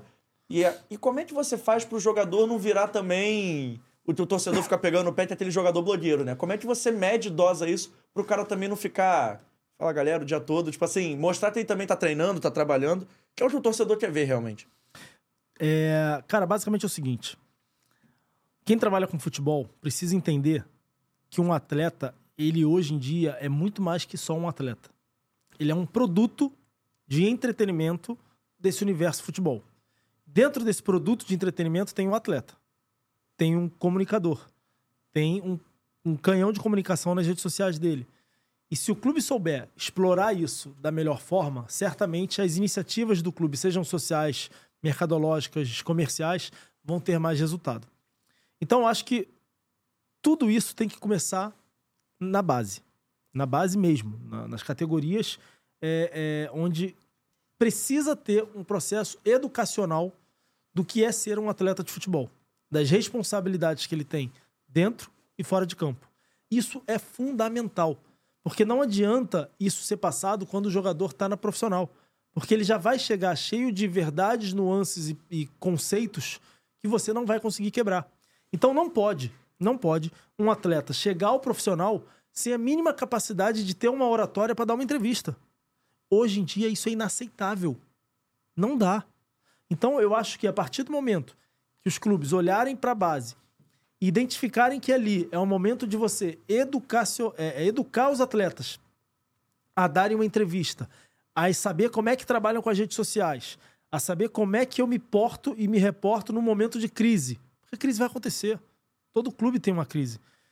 Eu preciso explicar para esse jovem o que, que ele faz dentro de campo, da mesma forma que eu preciso explicar o que ele faz fora de campo. E eu vou além. O clube pode ajudar é, especificamente com questões financeiras. Porque o jogador ganha dinheiro e não sabe o que faz com o dinheiro. Então, por que não criar um programa ali de mentoria de investimento com algum parceiro comercial para que minimamente o jovem que sai de um salário de 5 mil vai para 50, 80, saiba minimamente o que fazer com aquele investimento. Então, assim, é, é, eu acho que é um processo de construção e amadurecimento para que os jovens, quando chegam ao profissional, já chegam maturados. Porque senão, se você deixar para maturar já no profissional, esquece. Por quê? Porque ele já vai ter, que é uma certa dificuldade que às ve- às vezes a gente tem, é, um salário muito alto, e aí ele não dá a devida importância para iniciativas que são importantes, porque afinal, já tem dinheiro, não preciso. Como assim não precisa? Você precisa sim sair daqui, ir lá numa comunidade, atender as crianças carentes, porque afinal você um dia esteve lá. Então você não olhar para o seu passado é você negar a sua essência. Então acho que é, a grande, a grande, o grande salto que a gente vai dar no mercado vai ser quando os clubes conseguirem identificar essas oportunidades, porque não é levar o jogador do profissional numa comunidade, é levar o jogador da base numa comunidade e da, da- do, sei lá, do sub-16, do sub-20, para quando ele chegar no profissional, ser algo que já faz parte da vida dele. E aí eu acho que às vezes a gente tem é, um outro problema que eu enxergo em praticamente todos os clubes, que é uma blindagem muito grande dos atletas de futebol. E eu posso falar, falar isso com, com propriedade, porque eu trabalhei em cinco clubes. É, e, e- e essa blindagem, às vezes, ela é feita por profissionais que estão meramente preocupados com o fator campo e não tão preocupados com a marca do clube. Porque eu costumo dizer que clubes de futebol atendem aos torcedores. Marcas esportivas atendem aos fãs do esporte, que os torcedores estão inseridos. Né? É, então, eu acho que quanto mais essa gestão de- do futebol entender o futebol hoje é um produto, não é só um jogo, eles vão ter a percepção da importância do atleta nesse processo de construção. Então, exemplificando o que eu tô querendo dizer, eu tenho um amigo que, inclusive, jogou no Vasco e, e- e foi ali no Vasco que a gente ficou muito amigo, que é o Jefferson. Não sei se você vai lembrar, que é um canhoto. Enfim, eu brinco com ele que é o queixada. O Meia Meia. Camisa 10, um amigo querido, um cara. jogou no Vasco 2009. 2009 e depois voltou em 14, ou 15, sei lá. É, E ele, quando saiu do Vasco dessa passagem, segunda vez, ele foi jogar nos Estados Unidos. É, E quando ele foi jogar nos Estados Unidos, a gente estava muito próximo nessa época, ele me falava, B, raro são os dias que eu saio do treino e vou para casa. Ou eu tenho que ir numa instituição carente, ou eu tenho que ir numa faculdade, ou eu tenho que ir na empresa patrocinadora. Então ele tem uma responsabilidade fora de campo que é tão grande quanto dentro de campo. Hoje em dia, os jogadores treinam parte da manhã, tarde livre. Quando você chama para fazer qualquer coisa, ah, não dá, tenho isso, tenho aquilo. E o, o diretor de futebol, ele sequer chega junto para obrigar ele a ir. Afinal, ele tem um direito de imagem que ele recebe. Essa imagem precisa ser explorada. Não é só para o cara entrar em campo e vender direito de transmissão. Não. Ou isenção fiscal, que é o que muitos fazem, né? Essa imagem, ela precisa ser utilizada, seja para produtos licenciados, seja para iniciativas sociais. Pô, lista aí. É difícil você ver atletas participando de iniciativas sociais de clube. Eu ia perguntar exatamente isso, assim, desculpa te cortar, mas assim, eu ia perguntar exatamente isso. Você acha que os clubes exploram mal a imagem dos atletas, assim, na, na regra geral, tirando as exceções, você acha que, assim, é mal explorado isso? Tem, tem pouco produto e é, quando tem é de um jogador ou outro, claro que você não vai fazer pros 30 que tem no elenco, mas você acha que pode ter mais esse fomento? Não só por parte do clube, mas também por parte dos atletas? Eu vou falar o seguinte: sim, é mal explorado.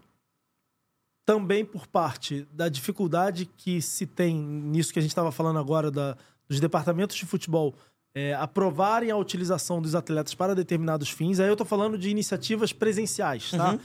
Eu vou entrar no que você falou. Para iniciativas presenciais, sim, é mal explorado, porque há uma barreira de acesso. E às vezes acontecia de eu falar diretamente com o jogador, falar, pô, cara, semana passada, se você tivesse ido, teria sido mó barato. O cara fala assim, pô, mas eu sequer soube. Se tivesse me falado, eu tinha ido. Então, às vezes, até o jogador tá proposto aí, mas não, não, não se chega nele. No que você falou em relação ao licenciamento, é mal explorado sim, mas é porque o nosso mercado tem uma dificuldade muito grande de se implementar iniciativas. Então, por exemplo, imagina você é, fornecedor de, sei lá, caneca. Inclusive da sua aí, que é vídeo sematório. Imagina você, JP, é um fornecedor, um fabricante de caneca. E aí você vai lá no marketing do, do Vasco e fala o seguinte: olha, eu queria licenciar a caneca do Vasco para a gente lançar a caneca dos ídolos. Então eu quero lançar uma do Paia, uma do Nenê, uma do fulano, Beltrano, Ciclano, Belá. Vamos, vamos trazer aqui para os jogadores do elenco, né? Eu quero lançar uma do Paier, uma do Medel. Medel. Aí a gente já tá falando de atletas que não têm ainda uma relação de pertencimento com a torcida. Certo? Então aí você já vem, pô, primeiro, no meu elenco eu tenho pessoas com capacidade de despertar venda e fazer aquele produto ser vendido? Isso é uma pergunta. Aí quando você vai para um elenco que tem. Quando você passa dessa etapa, Flamengo. Aí você tem lá, Gabigol, Pedro, é, Arrascaeta, pá, pá, pá, pá, pá. Uma cacetada de jogador. Aí você vê, pô, esse elenco sim, eu passei dessa etapa com folga.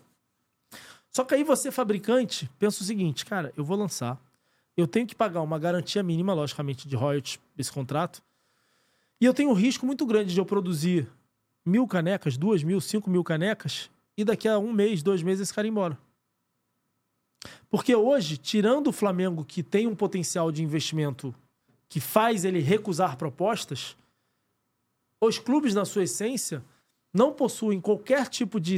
não dão nenhum tipo de segurança para quem está investindo.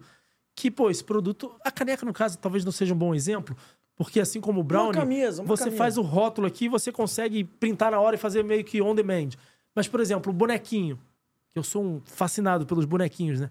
Cara, para você fazer o boneco de um jogador, você tem que ter um molde, você tem que fazer o teste, você tem que ter um investimento considerável e esse cara pode receber uma proposta e sair daqui a seis meses.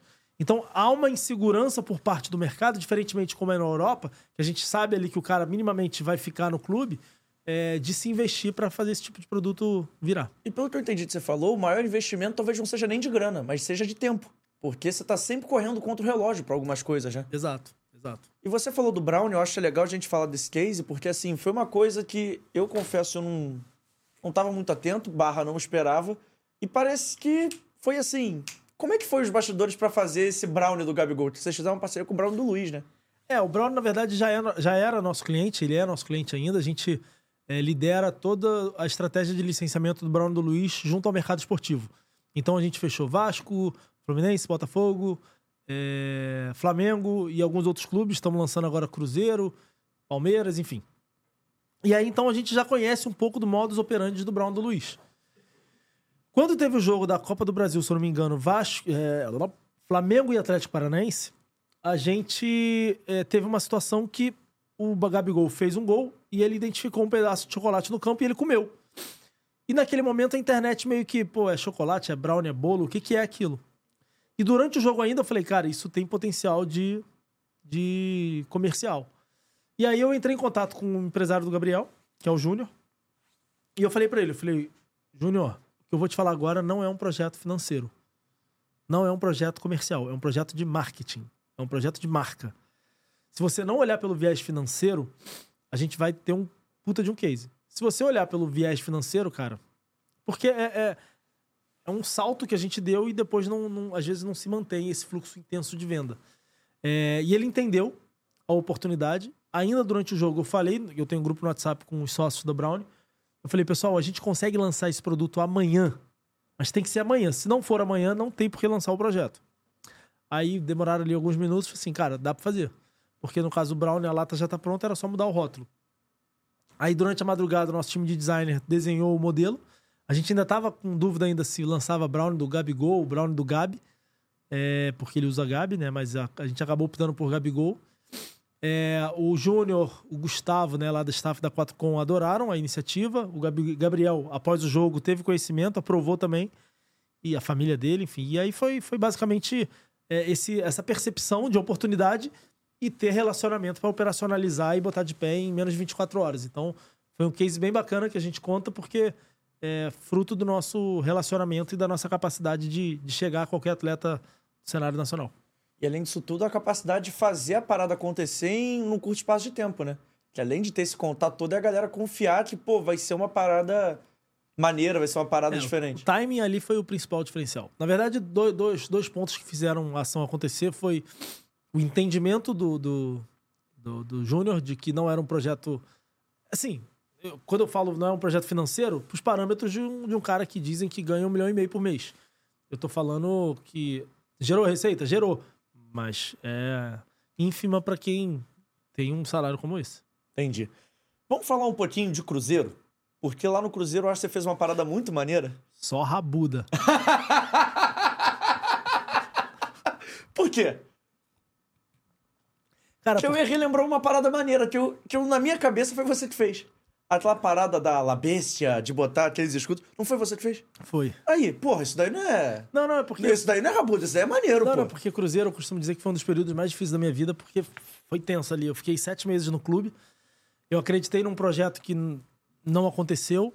O próprio CEO na época, que era o Marco Antônio Lage, que foi um cara, enfim, que trabalhou 25 anos na Fiat. Ele era diretor de marketing da Fiat, saiu da Fiat para ir pro Cruzeiro, ele me contratou.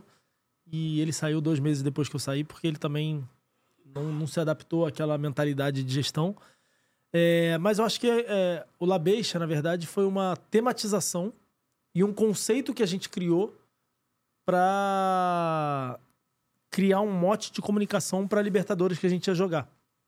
Então, é, eu acho que é, é- é muito disso que a gente falou no início, né? De se diferenciar. Você vai jogar mais uma Libertadores, mas qual a diferença dessa Libertadores para aquela? Então, a gente criou um mote baseado na história do, do que o Cruzeiro vencia os clubes alvinegros, principalmente ali da Sul-América. É, e aí o Cruzeiro tinha esse apelido no mercado sul-americano de La Beixa, porque ele, ele atacava, né? Ele amassava os adversários rubro-negros. Mas como é que faz? Aí eu quero saber da, da ótica do clube pro povo e não do povo pro clube, tá? Porque assim, uma parada é você pegar um movimento orgânico, do eu escolher acreditar e potencializar aquela parada. Você já meio que testou aquilo sem testar, porque já viu que funcionou, você só tem o papel de levantar.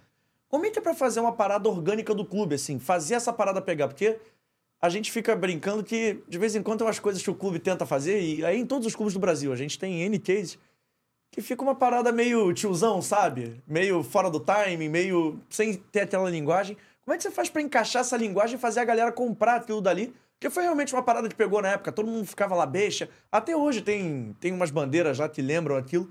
Então como é que você faz pra isso, entendeu? Pra ser uma parada do clube pro torcedor, mas que funciona como se tivesse sido um movimento da torcida mesmo. Cara, eu acho que o- a grande receita para isso, e Luana tá aqui, não, não me deixa negar, é você é, criar com o torcedor.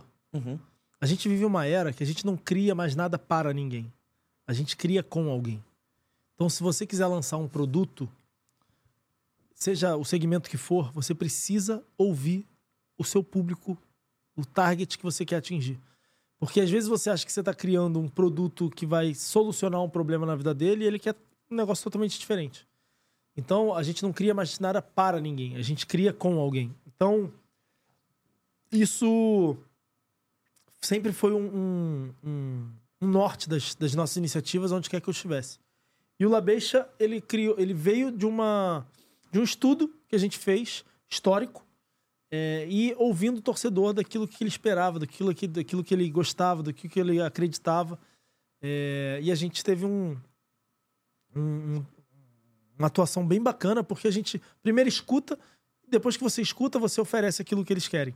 E a gente teve um- uma maximização, aí tinha produto licenciado, ah, os jogadores postavam, as artes do- da Libertadores tinham uma, uma identidade visual diferente de uns jogos da- do, do Campeonato Brasileiro, tinha bandeirão, tinha mosaico. Então a gente teve todos os pontos de contato, a gente inseria ali a iniciativa para fazer parte. E tem uma questão, cara, que eu acho que é muito válido citar, que, que eu acho que tá em linha com o que a gente estava falando, que é, é a importância de você ouvir o torcedor.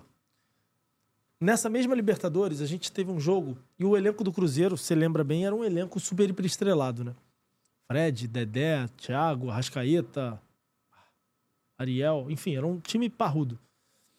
É, E a gente foi para uma, se não me engano, era estreia da Libertadores, Cruzeiro e Racing, lá em Avejaneda. Esse jogo foi 4 a 2 Racing. Só que a torcida tava num- numa empolgação tão grande com o time, tão grande que eles estavam certos que o Cruzeiro ia ganhar. Quando a gente tomou esse sapeca, que eu acho que o jogo tava 4 a 1 depois no final fizemos um gol, a torcida tava revoltada. Tava bem chateada. E aí tem uma questão que acho que vai em linha do que você estava falando anteriormente, que infelizmente no Brasil a gente tem a cultura de só mostrar vitória. O brasileiro, ele é acostumado, a gente tá falando disso ontem na agência, né? O brasileiro, ele é acostumado a só é, glorificar e bater palma pra vitória. E eu acho que isso tá errado. Porque a gente não valoriza, às vezes, um segundo ou terceiro lugar. A gente só valoriza quem é campeão. É, E isso faz com que alguns clubes tenham uma ideologia e uma, uma forma de atuar que ela vai na contramão daquilo que os torcedores querem. E eu vou te dar um exemplo. O Flamengo hoje, ele só posta bastidores de jogos que ganha. Faz sentido? A preparação do time foi diferente quando o time perde? Não foi. O time se preparou da mesma forma. Não é pelo fato dele perder que eu posso deixar de mostrar os bastidores. Então, o mesmo aconteceu no Cruzeiro. É, e, e lá no Cruzeiro, eu lembro que nesse jogo, foi um jogo muito marcante, a gente fez um bastidores assim, riquíssimo. E aí, eu lembro que no dia seguinte, numa quinta-feira, eu saí, eu não, não fui viajar. Eu saí para uma reunião. E aí, quando eu voltei, o meu time de comunicação, cara, tava discutindo. Parecia que eles iam lançar um foguete. Estavam duas horas de, reunidos. Eu saí pra reunião, voltei, eles ainda estavam reunidos. Eu falei, cara, o que vocês estão tão conversam aí? Só pra eu entender se eu posso ajudar. Aí eles falaram, cara, a gente não chega a conclusão nenhuma se a gente deve ou não deve postar o vídeo dos bastidores do jogo de ontem, porque a torcida tá revoltada. Aí eu falei pra eles, eu falei, cara, pra quem que é o vídeo? Os torcedores. Eu falei, por que que você não pergunta se eles querem assistir ou não? Joga a responsabilidade pra eles. Abre uma enquete no Twitter. Pessoal, o vídeo dos bastidores do jogo de ontem, mas o jogo não. Vocês querem assistir ou não? 75% queria assistir. Então, assim. Talvez é... até pra entender o que aconteceu pra dar errado no, na ponta Cara, final, que é o campo, né? Cara, um jogo de futebol. A, a, a preparação pra uma vitória, às vezes, é igual pra uma derrota. Só que por um milímetro a bola bateu na trave e entrou. Por outro milímetro a bola bateu na trave e voltou. Então, eu acho que a gente precisa parar com essa cultura da pressão e da. E da, e da. Como é que chama? Desse, desse massacre digital que a gente faz é, quando um time não ganha ou quando um time. É, como um atleta perde uma bola ou um pênalti, porque, cara, a gente vive um esporte maravilhoso e, e- e é um esporte que, que certamente, um do- no caso de futebol aqui, né, que essa paixão fica mais exacerbada, é, a gente tem muita dificuldade de, de fazer com que as pessoas entendam que a gente começa um campeonato brasileiro com, às vezes, né, cinco, sete favoritos, né? Então, nem sempre o time vai ganhar. E é importante entender que não ganhar faz parte de um processo também. Antes da gente continuar, que eu tenho uma pergunta importante pra fazer sobre uma viagem que você fez. Mas eu vou pedir pro Abner trazer pra gente a Vitale Gelato pra gente tomar um sorvetinho. Aí você brilhou. Porra, de vez em quando eu acerto. Tá chegando pra gente a Vitale Gelato, o melhor gelato italiano do Rio de Janeiro. Provavelmente eles vão entregar na sua casa, já que eles entregam em quase todos os bairros do Rio de Janeiro capital. Pra você fazer o seu pedido é muito fácil, muito simples. O QR Code tá na tela. Lá você vai encontrar o Instagram, arroba Vitale Gelato. O telefone que é o 2199-447-3900. Vou falar devagar pra você anotar. É 2199-447-3900. E ainda tem até uma moralzinha pra quem assiste o Fora do Jogo, que tem o cupom FDJ10, letra F, letra D, letra J, número 1, número 0, tudo minúsculo, que te dá 10% de desconto, além das promoções de gente. É importante lembrar que a Vitale Gelato é sem gordura hidrogenada, sem conservante, feito com ingredientes frescos selecionados. E hoje eles mandaram pra gente doce de leite com brownie e mandaram pra gente também o de brigadeiro, que eu vou ter que confessar que eu amo de paixão, o de brigadeiro. Eu amo todos, mas assim, o de brigadeiro mora no meu coração. E eu vou ler a promoção de setembro na Vitality. Ele tem, promoção, tem promoções mensais lá na Vitality, eu vou te contar, hein? A promoção desse mês é a seguinte. Venha se deliciar com o nosso gelato antes que a promoção acabe. Eles já estão avisando que a promoção é maravilhosa. Na compra de dois potes de 600, esses dois potes que você está vendo, você ganha o terceiro pote, 10 caixinhas de sorvete e a taxa de entrega por R$ 101,80. Vou repetir de novo para você anotar. Você compra dois potes, ganha o terceiro, 10 caixinhas para tomar todo esse sorvete, a taxa de entrega. Eu falei o terceiro pote, né? Tudo isso por R$ 101,80, amigo. Dá pra perder? Não dá. Aponta o telefone pro QR Code, liga pra Vitale, pede no site. O importante é fazer o seu pedido e aproveitar que o feriadão tá chegando, hoje é quarta-feira, tem sorvete pra você tomar no feriado todo. Aproveita e não perde essa promoção incrível que o Tafarel e a galera da Vitale preparou pra você. Bia vai ter sorvete aqui. Cara, eu quero de doce de leite com brownie. Fechado. Eu vou ter o de brigadeiro, mas lembra, Abner, daquele momento que eu tô vivendo, tenso. Que é o momento da minha dieta anual de aniversário. É grave, eu fico... Quando é que é seu aniversário? 2 de outubro, eu fico um mês de dieta regrado, assim, eu sou, sou chato. É o único mês que eu sou chato com dieta. Luana que me conhece. Eu sou... Exato, a Luana. Mas a Vitale tinha que dar os dois potes pro convidado, ainda mais agora Não, não, você tá na... não, você pode levar, não tem problema. Ganhamos, Lu. Galera do escritório que vai se dar bem. Se você for pro escritório hoje ainda, a galera vai tomar um sorvetinho. Mas só vai chegar um lá. Outra é seu?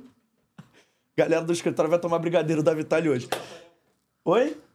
Eu não mandei um beijo pro Tafarel? Então um beijo pro Tafarel e pra toda a equipe da Vitale Gelato, pô, ajuda a gente no podcast. Sai que é sua, Tafarel! Você tava, com, você tava com esse efeito no ponto esperando pra soltar, né? Eu sei disso. B, eu quero falar de uma viagem que você fez, que foi uma viagem que você levou a galera do Grêmio pra ver a final da Libertadores, lá na Argentina. Como é que veio essa ideia? Não era uma parada, assim, meio maluca, porque, pô, o jogo na Argentina, a gente sabe como é que jogo fora na Libertadores é assim, meio caótico. Você não colocou muita responsabilidade na sua mão, não? Porque, assim, se viagem de escola já é complicado, levar uma galera pra ver um jogo de Libertadores em final parece difícil. Cara, é, essa experiência foi uma loucura, cara. Foi muito doida. Porque, é, na verdade, eu conheci um, um, um cara no sul, que é o Felipe Melnick, que é o dono da, da Melnick Even, que é uma das principais construtoras é, do, da, da região. E ele me ligou e falou: B, cara, conheci ele num evento de empreendedorismo. Ele falou: Cara, acho que eu preciso de você. Eu falei: O que, que houve? Ele falou: Cara, do- acho que 2010, sei lá, quando, quando o Grêmio jogou aquela final ou semifinal contra o Boca, ele falou: Cara, eu juntei meus amigos e eu fiz por conta própria uma viagem, fretei o avião e fiz minha, por conta própria. Só que foi um caos, pô, deu tudo errado, enfim. E você contou no- nesse evento que você já fez voos fretados com o Fluminense, enfim. É, e, cara, tem aí a semifinal de. Era final, acho que é porque eu fiz dois voos, né? Um, foi isso. eu- a gente fez 2017 a final contra o Lanús, que o Grêmio foi campeão, e a gente voltou a fazer 2018. E ele falou, cara, é, eu tô pensando em botar um projeto de pé. Você consegue operacionalizar? Falei, cara, você acha que você vai conseguir? Porque eu não tenho tanta é, é, penetração no mercado do sul para fazer vender os pacotes. Aí ele falou: não, não, eu acho que isso eu consigo do lado de cá. Aí a gente entendeu qual era o tamanho do risco, né? Que, enfim, que tem os custos operacionais. Já tinha expertise de fazer, então não tive grande dificuldade, mas tive que chamar uma galera para resgatar uma galera que já tinha feito isso comigo para fazer esse frila. Mas foi muito bacana, cara. Era, era um. Era... Eu sempre faço bate e volta, né? Não, não gosto de pegar hotel. Então, sai da cidade, ônibus, o ônibus vai para um ponto de concentração, né? Às vezes um restaurante ou algum evento, e de lá pro jogo, do jogo já volta pro aeroporto para voltar. É... E Que é o esquema ideal pra quem trabalha, né? Que normalmente o jogo de lógico. Libertadores final era no meio Lógico. de semana. E foi magnífico, cara. E a gente chamou o Danley pra ir junto, é, a gente conseguiu vender patrocínio, é, tematizamos o avião todo, clima sensacional, convidamos o Esporte Espetacular pra ir, o Caio Ribeiro na época foi fazendo a cobertura. Cara, é, é o que a gente mais gosta de fazer, que é criar experiências inesquecíveis. Eu acho que um dos propósitos da Lobby hoje é, é- é poder proporcionar às pessoas, através das marcas, é, experiências inesquecíveis. Você acha que falta um pouco isso aqui no Brasil, essa cultura? E não digo que falta por só faltar, mas falta também porque é uma parada difícil ainda viajar. É diferente da Europa que você pega um trem, um carro, tudo é mais perto. Que aqui na América do Sul tem essa dificuldade de locomoção. Né? A gente vê a final da Libertadores todo ano quando é fora do Brasil. O caos não é a galera ir pra Lima, a galera ir pra Guayaquil. Não, total, total. Então a- você acha que falta um pouco de ter uma agência ou sei lá, uma parada que leve o torcedor com essa experiência personalizada? Cara, eu acho que falta algumas coisas, né? Primeiro, falta é, a percepção. Aí você brilhou. Eu juro que eu ia perguntar se a gente só ia comer esse negócio no final do. Falta a, a percepção das marcas envolvidas nesse processo de proporcionarem experiências para clientes, fornecedores, parceiros, etc, etc. Então, acho que esse é um ponto. Se as marcas identificassem oportunidades como essa de ativação, certamente a gente teria mais cases. Dois, falta de fato uma infraestrutura, às vezes é, de aviões e às vezes terrestre, para você poder proporcionar essas oportunidades para os torcedores. Então, por exemplo, a gente tem um cliente lá na agência que é, a gente trabalha muito próximo do- da, da diretoria de marketing do Fortaleza. A gente hoje está mapeando a oportunidade, caso o Fortaleza vá para a final, de levar torcedores para Montevidéu. Só que, obviamente, não tem voo direto Fortaleza-Montevidéu. Aí a gente tá vendo, pô, voo fretado. Só que aí o voo fretado, as empresas de fretamento não possuem aeronave no Nordeste. Então é um fretamento que sai São Paulo, Fortaleza, vazio, Fortaleza, Montevidéu, Montevidéu, Fortaleza, e depois esse avião tem que voltar. Então, às vezes, esse custo para fazer o avião só chegar em Fortaleza já começa a deixar a brincadeira mais cara. Diferentemente se fosse aqui de São Paulo, Rio, que o avião tá, às vezes está parado aqui e a gente consegue viabilizar. Mas eu acho que, na essência, falta uma percepção do mercado como um todo de fazer ativações e proporcionar experiências para o torcedor. Não adianta. A- a- a- as marcas é, precisam entender que o investimento não pode parar na marca na camisa. Isso ficou na década de 90. Então, se você vai fechar um patrocínio com Vasco, com Botafogo, com Coritiba, seja lá o time que for, e ele custa 10, essa conta não pode parar em 10. Nem que você negocie para fechar em 7, para que você tenha esses mais 3 para uma verba de marketing, uma verba de ativação. Porque se você só parar na camisa, certamente você não vai ter o resultado ideal para maximizar a sua marca. Enquanto você toma o sorvete, vou fazer uma pergunta mais longa. E eu ia te pedir isso. Ah, a gente tá entrosado. Porque tem duas coisas que eu quero saber ainda nesse mercado de ativação. Uma é o Vila de Betano que vocês fizeram durante a Copa do Mundo. Eu fui, foi muito maneiro. Como é que foi os bastidores? Chutou lá? Não, Você não foi na ativação que a gente fez, não? De chute a gol? eu, eu evitei porque eu já cheguei num, num momento mais tarde da noite, já não tava mais Entendi. apto a chutar. Eu, eu fui, Justo. eu fui na tal da tirolesa, que também não foi uma ideia muito vencedora da minha parte, mas tudo bem. Eu queria saber como é que foi os bastidores, como é que vocês fizeram pra, pra parada acontecer, até porque além de ter a ativação do chute, vocês davam um nome do evento. E como é que você faz pra convencer uma marca aí, nesse caso a Betano, que é uma marca de apostas, uma casa de apostas esportivas, a patrocinar um evento que vai ter show, vai ter comida, vai ser um evento muito mais social, cultural do que propriamente de apostas. Como é que você fez pra casar esse mundo? Cara, basicamente a Betano hoje é uma das principais clientes que a gente tem. É... E quando a gente percebeu que a Copa do Mundo estava se aproximando, a gente desenhou internamente qual a estratégia de, de marca que a Betano teria para com o universo de Copa do Mundo. Diante disso, a gente sabe que Copa do Mundo é um momento que várias festas são criadas. E a Betano, por ser uma das principais marcas esportivas do país, ela não podia entrar em festa meia boca ou ela entra é, top-down, né? Ou ela não, ou não faz muito sentido participar. E aí a gente mapeou algumas oportunidades nas principais praças e, e a gente identificou o Village, que na verdade era Village, né? Não, não era Village Betano, como uma principal oportunidade para a marca maximizar a sua atuação. E aí foi casa perfeitamente com o que a gente estava falando agora. Ela fez um investimento de aquisição do naming, ou seja, o Village virou Village Betano. Só que ela entendeu que ela não podia parar só nisso. Ela tinha que se fazer um investimento na ativação. Por isso que uma das ativações mais procuradas do evento, tinham várias, a tirolesa era da Coca-Cola, se eu não me engano, tinha outra do iFood, enfim.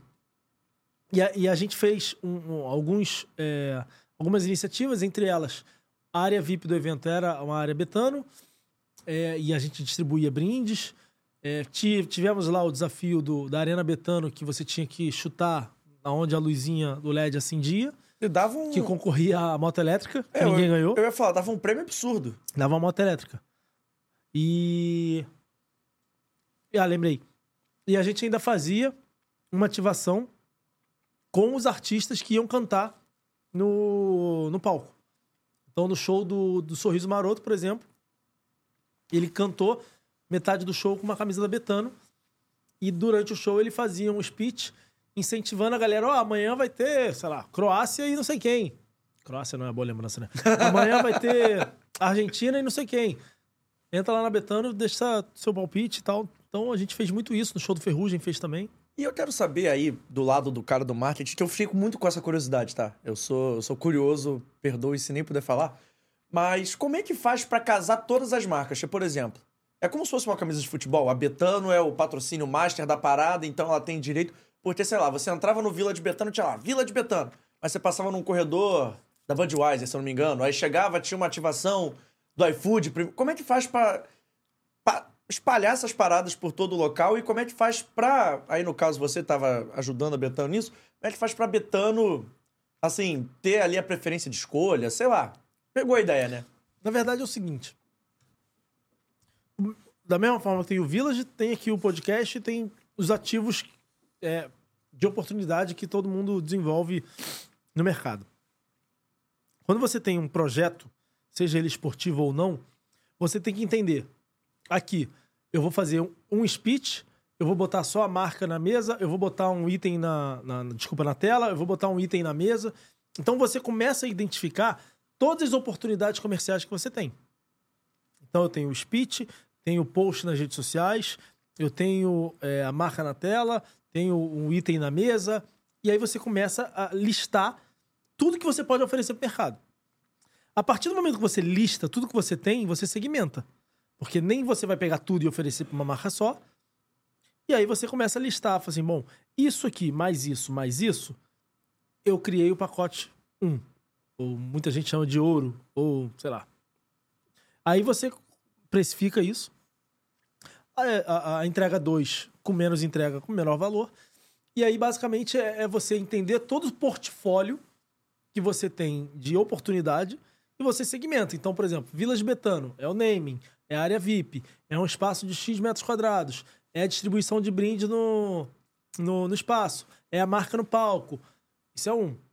Ah, você quer o túnel de entrada também? Não, mas peraí, o túnel de entrada é pro pacote que tá aqui. Pô, se na negociação você achar que determinado item que tá no 2 ou no 3, que você quer no 1, um, é, enfim, aí é negociação caso a caso. Saquei. Faz todo sentido. E eu ia falar ainda da Betano que vocês fizeram também lá no Fluminense, acho que foi em Laranjeiras, uma ação que levou alguns torcedores para participar. E como é que foi? E eu queria que você falasse também um pouquinho do momento que o Fluminense está vivendo.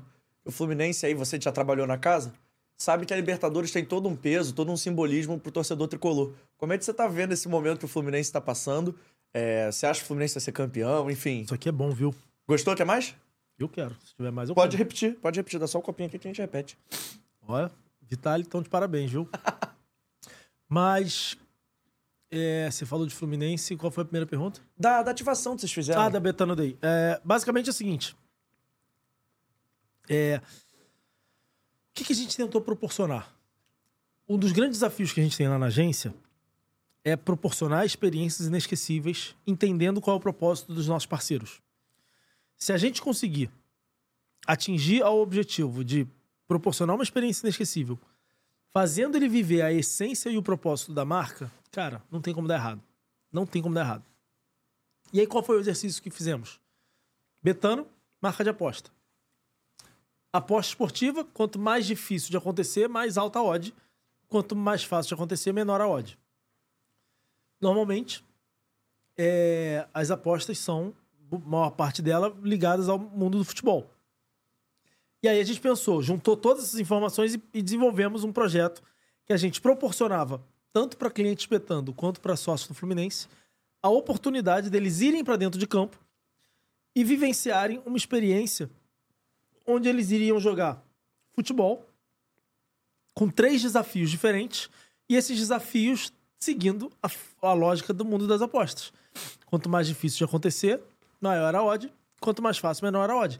Então ali o participante ele tinha que pensar se ele ia, por exemplo, no golzinho, tinha um golzinho próximo, um golzinho médio, um golzinho mais longe. E o golzinho mais longe valeria, valia, né, a, a, a odd quase quatro vezes maior do que do primeiro.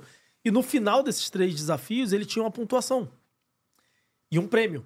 Então ele tinha que pensar, bom, cara, eu arrisco os três chutes que eu tenho no golzinho para garantir os três, ou se eu fizer um mais longe, eu, eu vou ganhar mais do que eu só acertar. No... Então era uma dinâmica de, de, de, interação bem bacana que a gente conseguiu levar a, a, esse, a essência do mundo das apostas para dentro de campo. E em relação ao Fluminense, cara, eu particularmente sou, sou um fã do Mário Bittencourt. A gente teve a oportunidade de trabalhar junto lá. Ele era vice-presidente de futebol, se eu não me engano, na época que eu estava lá. Eu só desejo sucesso para a gestão dele. Ele é um cara aficionado pelo clube. E, e tô na, na expectativa de, de, da gente vivenciar isso, logicamente também por conta da Betano, né, nosso cliente, então pra gente vai ser muito bom profissionalmente. Mas eu acho que o Mário merece, as pessoas que estão lá merecem, a Roberta, é, enfim, todo o time que tá lá, o Fernando Simone, Lucas, enfim. Eu só. Fred, né?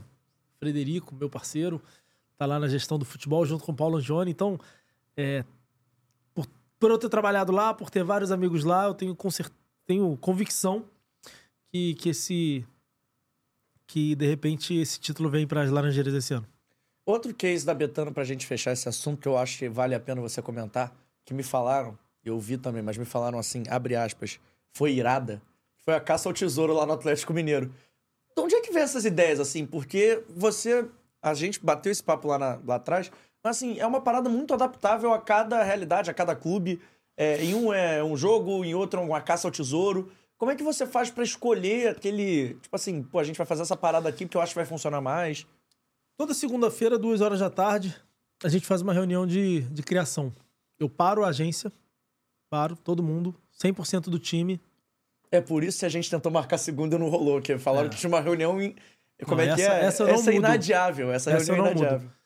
Duas horas da tarde eu faço questão de não mudar. É a, é a reunião que eu paro todo mundo pra, pra gente cuspir ideias e, e ser criativo pra gente oferecer estratégia pros nossos parceiros.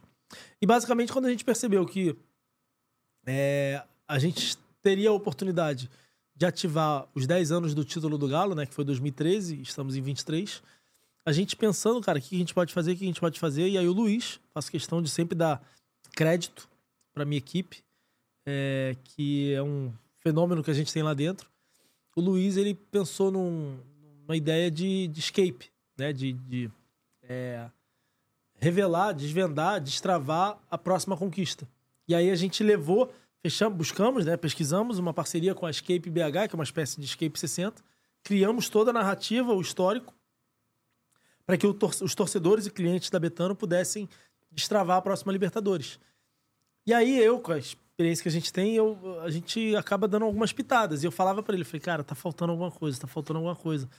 Eu falei, cara, e se de repente a última etapa fosse uma forma que só é possível desvendar esse enigma com a ajuda de especialistas? E aí os especialistas eram o Vitor e Léo, que eram os ídolos é, e participaram da conquista de 13. Então, cara, foi uma ação que viralizou bastante. Pô, entramos no, no coração do, do atleticano. E tem o DNA da, da nossa agência, tem o DNA. Eu costumo dizer que eu não sou uma DM9, não sou uma África, não sou uma Ogilvy, é, que são essas grandes agências de publicidade, né, gigantes, mas eles não fazem o que a gente faz. Isso eu posso afirmar. Porque o entendimento de futebol, o entendimento de esporte que o nosso time tem, agora, né, com quase 20 pessoas, né, é, e há, um ano atrás, um ano, um ano e meio atrás era eu sozinho, né, e maio chegou um, julho chegou mais dois, mas há um ano praticamente eram quatro pessoas, hoje somos mais, somos 20 pessoas, né? Então, estamos crescendo por conta da gente fazer com muita paixão o que a gente faz e ter sempre a busca pela inovação e criatividade. E pra terminar assim o nosso, o nosso assunto, que ainda tenho perguntas importantes pra te fazer, mas assim, qual é o futuro da Lobby pra você? O Bernardo que é founder, sócio, o que que ele enxerga? O que que ele enxerga pro futuro da Lobby assim? Onde é que onde é que a Lobby tem que estar, sei lá, daqui a um tempo? Não vou precisar, mas assim, qual é o sonho do Bernardo? Cara, boa pergunta. Eu costumo dizer para minha equipe que a gente vai ser a maior agência de marketing esportivo do Brasil. E não é arrogância. Eu acredito. Eu acredito porque eu sei do potencial da minha equipe. Eu vejo brilho nos olhos por parte das pessoas que estão com a gente. É, eu sei e conheço as oportunidades que possuem no mercado. E a gente faz tudo o que a gente faz com paixão. E quando a gente junta tudo isso numa numa empresa, cara, ninguém vai segurar a gente. Então, não é demérito, não é arrogância, não é é sonho e, e confiança de que a gente está montando um dream team de pessoas aficionadas, de pessoas é, apaixonadas pelo que fazem e eu tenho convicção e vai ficar registrado aqui que a gente vai ser a maior agência de marketing esportivo do Brasil porque a gente pensa diferente, a gente faz diferente e muito pouca gente faz o que a gente faz. Porra, maneiro. Bernardo, agora a gente vai para nossas perguntas gerais. E eu não vou perguntar de clube, não, vou perguntar de case, tá? Qual é o case mais legal? Aí pode ser mais de clube, ou enfim. Fala um de clube da lobby, que eu quero saber qual é o case mais legal que você fez assim. Aquele que você bota na parede, aquele que você. Na parede, não, que na parede hoje em dia ninguém mais. Mas no Instagram, aquele que você fixaria assim.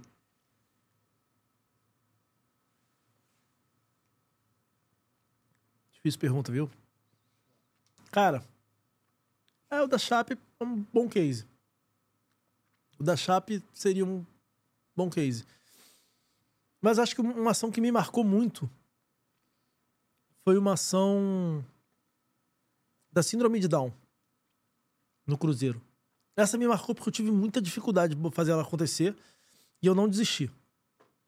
Que basicamente, assim, Dia Internacional da Síndrome de Down, todos os clubes, todos os clubes, pegam portadores de Síndrome de Down e fazem eles entrarem com jogadores. E eu falei, cara, se é pra fazer isso, não precisa da gente. E, e aí, aquela uma ação que a gente fez, eu fiquei pensando, falei, cara, de que maneira eu posso fazer diferente? Maneira eu posso inovar? E eu posso proporcionar àqueles jovens uma experiência, novamente, inesquecível.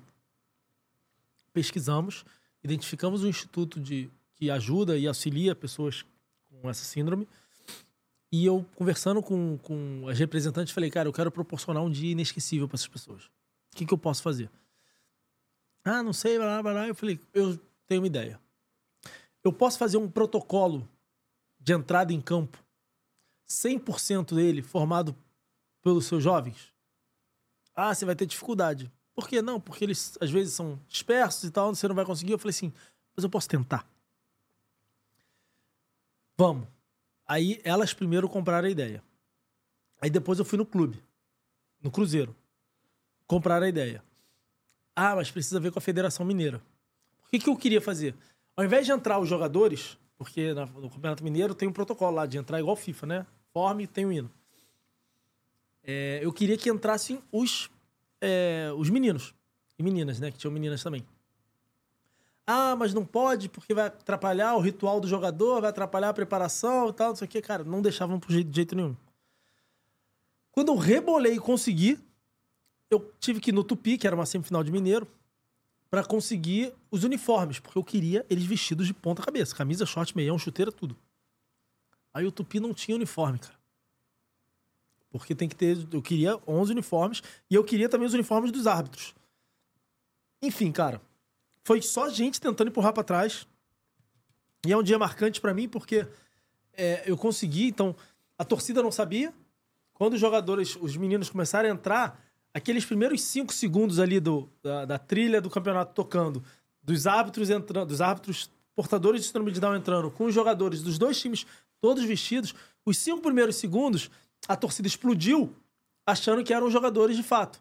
Até eles perceberem que não eram, cara, o Mineirão já, já tava lotado, né, na época, já veio abaixo. Então, é uma ação muito marcante porque eu tenho na minha memória afetiva aqui uma lembrança muito clara dos cinco minutos no vestiário depois que eles desceram a, a escada do Mineirão. Aqueles cinco minutos ali de puro êxtase que eles vivenciaram e tem fotos marcantes deles assim, ó. Tipo, sem acreditar o que estava passando na vida deles. Então, essa é uma ação que eu guardo com muito carinho. Tem a da Chape também, que o Luca lembrou, que, que eu também. Pá, muito marcante na minha vida, que virou uma matéria gigante no Esporte Espetacular, com locução do Galvão Bueno. Aí, cara, tem outras que agora eu não tô lembrando. E um case que você pensou. Aí não vira case, né? Mas assim, uma ação, uma ativação que você falou assim, pô, será que a gente vai acertar? Mas acabou não virando, não dando certo. Não precisa ser um erro, assim, crasso colossal, mas alguma coisa você botou uma expectativa de, pô, pensei numa parada muito maneira. Não aconteceu, ou aconteceu e não rolou, ou não pegou aquela, aquela parada que você achou que, pô, ia dar super certo. Sei lá. Cara, não, não, difícil lembrar. Com certeza tem. É porque eu sou muito ruim de memória, mas. A, a, voltando à pergunta, a ação das máscaras foi uma ação fenômena que a gente fez no Flamengo. A gente liberou o uso da marca do Flamengo para produção de máscara. A gente ajudou várias e várias pessoas a gerarem receita vendendo máscara com o uso da marca do Flamengo. Mas, cara, que não virou, não lembro agora. Ou que não saiu do papel? Uma que você falou assim, pô, a gente vai amassar nessa daqui. Talvez a, a que a gente estava falando do Vasco, né? Que a gente tinha alguns, algumas iniciativas que, se o Vasco ficasse, a gente ia mostrar tudo que a gente fez nessa caminhada para o Vasco ficar. E infelizmente não, não ficou. E é uma ação que a gente nunca nem citou, a gente nunca falou, a gente nunca maximizou ela, porque o, de fato o Vasco caiu. Mas. Ah, tem. Enfim, tem uma ação que eu não sei se um dia eu vou fazer enfim, eu posso falar que não tem problema nenhum. Se alguém copiar minha ideia, triste pra pessoa. Mas, enfim, é uma iniciativa que eu tentei implementar no Vasco, inclusive. É... Que eu não consegui implementar ainda. Tenho a expectativa de um dia conseguir. Não roubem minha ideia, tá? Mas basicamente, é, o conceito é de patrocinadores da colina. Na época, né? Lembra, Uhum. Lu? Qual que é a ideia, basicamente? Da mesma forma que você vende uma propriedade do uniforme para uma marca e ela expõe a marca, a ideia era a gente fazer uma campanha onde no uniforme vão ter o nome das pessoas. Tipo um patch. Sabe aquelas tags que tem no uniforme aqui? Então a gente venderia, faria uma, logicamente, uma campanha, um envolvimento e tal, não sei o quê, que o torcedor pagaria, sei lá, 10, 15 reais para ele ser patrocinador do clube. E de que forma ele seria patrocinador? Nessa plataforma, ele pagaria para ter direito a diversas experiências. Então, pô, você quer encontrar o ídolo? Você pode, desde que você compre. Você quer ganhar a camisa que o jogador jogou com o seu nome? E aí teria um patch com, com o nome do. JP Escofano, Luana Saúde, Bernardo Ponte. Então, cada jogador entraria com um nome diferente. Detalhe, não é patrocínio, um detalhezinho, mas é uma camisa personalizada com seu nome E que o cara usou. que o cara usou. E aí a, a empresa de material esportivo seria parceira da ação, porque o jogador não vai deixar de ganhar a camisa. Então a gente iria repor. A gente fez a conta de quantos jogos seriam, quantos atletas seriam, então a gente fez todo o estudo. Mas a ideia basicamente é fazer o torcedor comprar um- uma espécie de, de, de cupom. E, e aí a, a- a precificação que a gente fez e análise do BP que a gente, quando a gente desenhou é que existe muita possibilidade de, de acordo com o espaço da camisa que a gente vai utilizar, esse patrocínio, esse investimento e essa campanha gerar mais receita que um patrocínio de médio ou grande porte. Então, acho que é uma ideia que eu não implementei ainda, tenho vontade e, e- e a gente está super disposto a isso, porque eu tenho tudo já esquematizado. Ó, o clube que quiser, estamos prontos para botar de pé. Boa. Bernardo, quero conhecer um pouquinho mais do CPF, tá? Vou deixar o CNPJ de lado. Comida favorita? Pizza da Artesão. Eu ia falar Vitale, mas brin tô brincando. Eu tenho um restaurante fazendo Sim. propaganda Por favor, eu levantei essa bola exatamente pra isso. lá no Planetário, mas eu sou apaixonado pela pizza. Adoro pizza, não é porque eu tenho um Mas qual restaurante. sabor? Assim, pro cara que tá indo lá pela primeira vez. Qual Calabresa. sabor que o Bernardo indica? Ah, não. Lá na Artesã eu indico a Junk. Junk Artesã. Que é uma das principais pizzas que é uma que mais sai. Que leva pepperoni, bacon. É bem, bem boa. Pode É. chamar que a gente vai, tá? E. Mas minha comida favorita, cara, é junk food. Eu sou meio junk nesse, nessa pegada. Então, pizza, hambúrguer, qualquer coisa trash, pode me chamar que eu vou. Já virou meu melhor amigo. Chiclete, tutti frutti, eu, eu, eu costumo brincar que se alguma marca pudesse me patrocinar, eu escolheria Trident. Eu achei que era o Ice Cubs. Você... Ah, o Ice Cubs também. É porque o Ice Cubs não tem no, não tem no Rio, então eu sou órfão deles, mas Trident certamente faz parte do meu orçamento mensal. Bernardo, o que toca na sua playlist? Essa é uma pergunta que eu adoro fazer. Pagode. Sorriso maroto. Pagode. Tiaguinho, sorriso. Então é uma resposta que eu não esperava, você me pegou na curva. É, eu gosto muito. Porque, cara, na verdade, assim, eu fui nascido e criado no mundo do, do de samba, né? Porque a minha família, meu pai, no caso, ele tem uma casa de show em Caxias, Santa Cruz da Serra. Então, é uma casa grande, né? O Miragem. É, nossa, lá, a gente ajuda um pouquinho na gestão. E quando eu era jovem, cara, minha adolescência, eu ia lá pra show de. Na época, Exalta Samba, Sorriso Maroto tocou lá, enfim, ah, Pichote. Então eu fui nascido e, e- e vivi a minha infância indo pro Miragem acompanhar meu pai trabalhar no- nesses grandes eventos que a gente fazia lá. Boa. Filme favorito? Filme favorito. Cara, acho que nunca me perguntaram isso. Um filme que, que, eu, que eu adoro, que me marcou, é, foi Menina de Ouro. Menina de Ouro é um filme que me marcou, assim, que eu vi que a persistência ali daquela menina tem, tem, tem um pouquinho do, do Bernardo ali. Eu vejo que volta e meia você fala de série no Instagram, uma série favorita e uma série que você indica o pessoal vendo feriadão. Eu tô assistindo agora é, Garotas de Ouro, é, aquela da, da, da Alice Braga. Garotas do. No, caraca, minha mulher vai me matar se ela estiver vendo isso. Eu esqueci o nome da série que eu estou assistindo neste momento. Mas é uma da Alice Braga que tá no Netflix que fala sobre é, os cartéis mexicanos. Não é Garotas de Ouro, não. É, é Rainha do Sul. Rainha do Sul, né? Rainha do Sul. Cara, Alice Uma hora foi Braga. mais rápido que eu pesquisando. Alice Braga dá uma aula de atuação nessa série, que é a série que a gente tá assistindo nesse momento. Livro favorito, tem algum?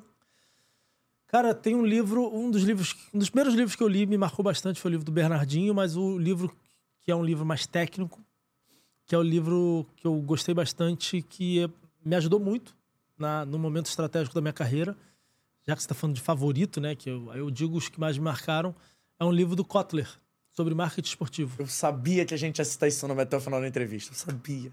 Que foi quando eu, eu tive um pouquinho da percepção de como é que é implementado o marketing esportivo fora do Brasil para trazer para cá. Da sua carreira, o que, que você guardou de recordação? Você já trabalhou em clube, já trabalhou fazendo aquela parada da viagem? O que, que você guardou assim? Eu pergunto normalmente essa pergunta do museu pros caras, pros jogadores que vêm aqui.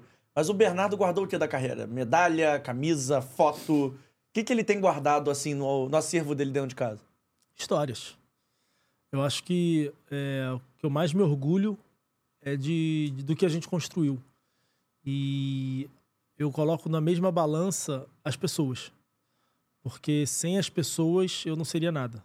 Então, as equipes que eu tive a oportunidade de trabalhar e interagir são as pessoas são, são foram fundamentais para me formar o que eu sou hoje. Então, se eu hoje tenho uma oportunidade de ser sócio de uma agência que, graças a Deus, está caminhando super, hiper bem, com o faturamento que a gente tem num tempo muito curto, pô, batendo agora quase 20 funcionários em um ano e pouquinho de história.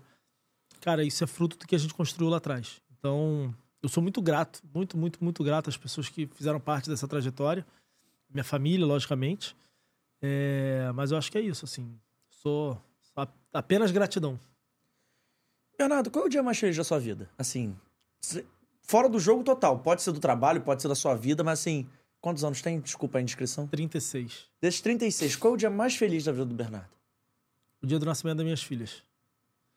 E é muito louco isso. Só quem é pai sabe. Só quem é pai sabe. É, quando você vê sua filha nascer, cara, aquele pacote de gente e é, é inexplicável. Então, acho que, pessoalmente, é, foi certamente, talvez, meu casamento também foi muito marcante, porque eu acabei gastando mais do que devia. Fiz uma puta de uma festa. Foi bom? Mas foi bom, né, Lu? Festa, né? é, mas o nascimento das minhas filhas, com certeza. É, e algumas lembranças que eu tenho com meu avô, meus pais, enfim. Eu sou um cara. Sabe aquele cara que no final de semana não faz nada e fica o final de semana todo na, na casa dos meus pais e a gente brinca, né? Um dia dos meus pais, outro dia dos meus sogros. Aquilo ali é minha base, aquilo ali é o que me faz feliz. Não quero mais nada. Antes da última pergunta, que aí também o nosso programa tem a primeira e a última. Quero saber o seguinte: olha para aquela câmera ali, depois do sorvete, e dá um conselho. É, dá um conselho para quem quer trabalhar com marketing esportivo, para quem tem esse sonho, é, para quem já foi ou tá querendo, enfim, essa pessoa que hoje está querendo entrar na faculdade, está vendo a gente ou vai ver a gente, vai chegar nessa conversa por algum jeito. Um conselho para essa pessoa que quer seguir nesse caminho que você está seguindo? Cara, basicamente o conselho é. Estude bastante, faça muito relacionamento. E eu, eu acho que o mais importante de tudo, tudo, tudo, é identificar aquilo que você gosta de fazer. Identificar aquilo que vai te mover e vai fazer você levantar da cama todos os dias. Porque como eu falei, né, do, durante o bate-papo aqui, quando você identifica o que você gosta, você não vai se sentir trabalhando em momento nenhum. Então, hoje, quando eu saio lá de casa e vou pro escritório, é, eu vou com prazer e vou numa alegria, cara, que às vezes é até um problema. Porque, como eu não me sinto trabalhando, às vezes eu não tenho hora de parar. E, e às vezes dentro de casa isso vira um problema, porque você tá jantando, mas tá aqui falando de trabalho e pra gente é uma diversão. Mas eu acho que o grande conselho que eu dou é primeiro buscar e entender aquilo que você tem como mente, como propósito. Aí a partir do momento que você que é, é muito o exercício que eu faço, né, João? Por exemplo, para quem tem 20, 20 anos, como é que você se vê com 30? Que, que você precisa ter, saber e conhecer para chegar nesse objetivo que você quer com 30? Que é um pouco do conceito que eu falo para meus alunos é, do jogo de tênis, né? Do campeonato de tênis. Então, qual é o seu sonho? Ah, não, o meu sonho é com 40 anos, ou 45, ou 50, é, ser sócio de uma agência de marketing esportivo. Tá bom, o que, que você precisa ter, saber e conhecer para atingir esse sonho? E aí é o conceito do, do que eu estava falando do campeonato de tênis. Entre você ser presidente da Coca-Cola e diretor de marketing da Samsung, o que, que você prefere? Ah, não, presidente da Coca-Cola entre você ser presidente da Coca-Cola e ser apresentador de um programa da TV Globo. Ah, não. Pô, acho que eu preciso, prefiro ser apresentador. Aí você vai eliminando. Até que você vai chegar numa final. Aí você vai chegar à conclusão: não, meu sonho é ser sócio de uma empresa de marketing esportivo. Então, quando você tiver esse sonho, você vai desenhar a sua trajetória profissional e vai planejar com tudo que você precisa saber para atingir esse objetivo. Porque no meio do caminho vão aparecer várias coisas para te tirar desse caminho. E você precisa saber falar não. Então, acho que foi um pouco do que eu desenhei na minha vida. Mesmo sabendo que em alguns momentos eu tive que redesenhar esse meu propósito. Porque quando eu estava na SPM, meu sonho era ser gestor de marketing de um grande clube. E com 23 anos eu atingi.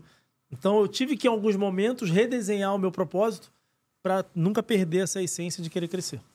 Pra gente terminar, eu começo perguntando quem é o nosso convidado fora do jogo. E a última pergunta é um exercício de imaginação puro e pleno. Eu quero saber quem seria ou o que seria o Bernardo se ele não trabalhasse com marketing esportivo. O que, que o Bernardo ia fazer da vida? O que, que ia ser o Bernardo? JP, você vai longe com esse negócio de entrevista, viu? Porque, cara, eu acho que as boas perguntas são aquelas que, que fazem o convidado pensar. É... Em off eu te conto quem me fez fazer essa pergunta. Você vai chorar de rir. Cara, eu sempre brinquei que uma das profissões que eu mais identifico é motorista de valet. É muito louco isso que eu tô falando. Porque eu amo dirigir. E quando eu era moleque, eu via aqueles carrões passando e falei assim: caraca, meu sonho é dirigir esse carro. E eu acho que motorista de valet de lugar caro, pô, o cara deve ser muito feliz. Porque eu sempre, isso, quando eu era novo, eu sempre imaginei isso. Eu falei assim, pô, esse cara, caraca, olha os carros que ele dirige. E eu, eu quando moleque, né, eu ficava com esse pensamento meio bobalhão de, de ter essa, essa, essa premissa. Mas, cara, se eu não trabalhasse com marketing esportivo, eu acho que eu trabalharia com alguma coisa na comunicação. Muito provavelmente eu trabalharia, sei lá, em outro setor, mas com publicidade, com criação. Eu sou apaixonado por isso. Imagina ser motorista de valetim Mônaco. Deve ser uma Pô, parada, tá deve ser uma louco, parada pô. absurda. Eu vou fácil, fecho a agência amanhã. Pô, largo tudo. Olha pra aquela câmera ali. Fala suas redes sociais, onde é que o pessoal encontra, onde é que o pessoal troca ideia, enfim. Galera, mais importante do que falar do Bernardo, falo da Lobby. Siga lá, arroba Lobby Esportes, a minha agência, criada, formada por pessoas apaixonadas por mercado esportivo. De vez em quando a gente abre algumas oportunidades lá de trabalho. Quem sabe você pode fazer parte em dia. E meu, minhas redes sociais é arroba Bernardo... Bernardo Bernardo, eu ia falar Bernardo Esporte. Bernardo Pontes, arroba Bernardo Pontes, Instagram, enfim, twi- Twitter, né, que agora é X. É, onde você precisar, você vai me achar. E espero um dia é, poder impactar a vida das pessoas com o que a gente aprendeu na nossa. Gostou do papo? Pô, você dá aula nisso. Vai voltar mais vezes? Vambora. Então fechado. Gostou do Só nosso estúdio? sorvete. Não, sorvete sempre tem. Gostou do nosso estúdio? Muito bom. Bem bonito. Está- Gostei. Estamos no AGR Podcast Studios, o melhor estúdio de podcast do Rio de Janeiro. Você quer fazer o seu projeto de áudio, o QR Code está passando aqui em cima. Entre em contato com eles, você vai ter o prazer de conhecer o AGR Podcast Studios localizado na Barra da Tijuca. Um abraço para toda a galera do AGR que tá aí. Véspera de feriado, atendendo a gente aqui do Fora do Jogo, fora do nosso dia, fora do nosso horário. Um beijo para eles especial. Gostou do projeto gráfico que passa na tela? Muito bom. Galera da Carretel Media que desenrolou essa pra gente, você quer potencializar sua grande marca, como eles potencializam fora do jogo, o QR Code tá em algum lugar da tela que eu nunca acerto, então não vou arriscar apontar, mas entre em contato com eles. É pra cá? Então, ó, tá aqui. Entre em contato com eles aí também, aponta o seu telefone. Um abraço pra galera da Carretel. Os últimos avisos pra eu te liberar de vez. Se inscreve no canal, ativa o sininho de notificação, deixa o seu like, o seu comentário. Não esquece aí de compartilhar com seus amigos. O papo foi muito maneiro. E pra você que diz que o YouTube consome todo o seu pacote de dados, calma que eu vou te dar a solução. Dos principais agregadores de áudio, Deezer, Amazon Music, Google Podcast, estamos presentes no Spotify. Você, além de ver a gente, você pode ouvir o Fora do Jogo, não tem problema. Eu falei, além de ouvir, você pode ver, ao contrário. Dá pra ver a gente em vídeo também, baixa lá e vê a gente. Nossas redes sociais, arroba Fora do Jogo Teste no Twitter, no Instagram e no TikTok, onde pelo visto nós somos relevantes. Rumo aos 100 mil, segue a gente lá, tem conteúdo exclusivo. É isso, um abraço, bom feriado, segunda-feira a partir de 1h30 eu tô de volta. Tchau, tchau! Valeu!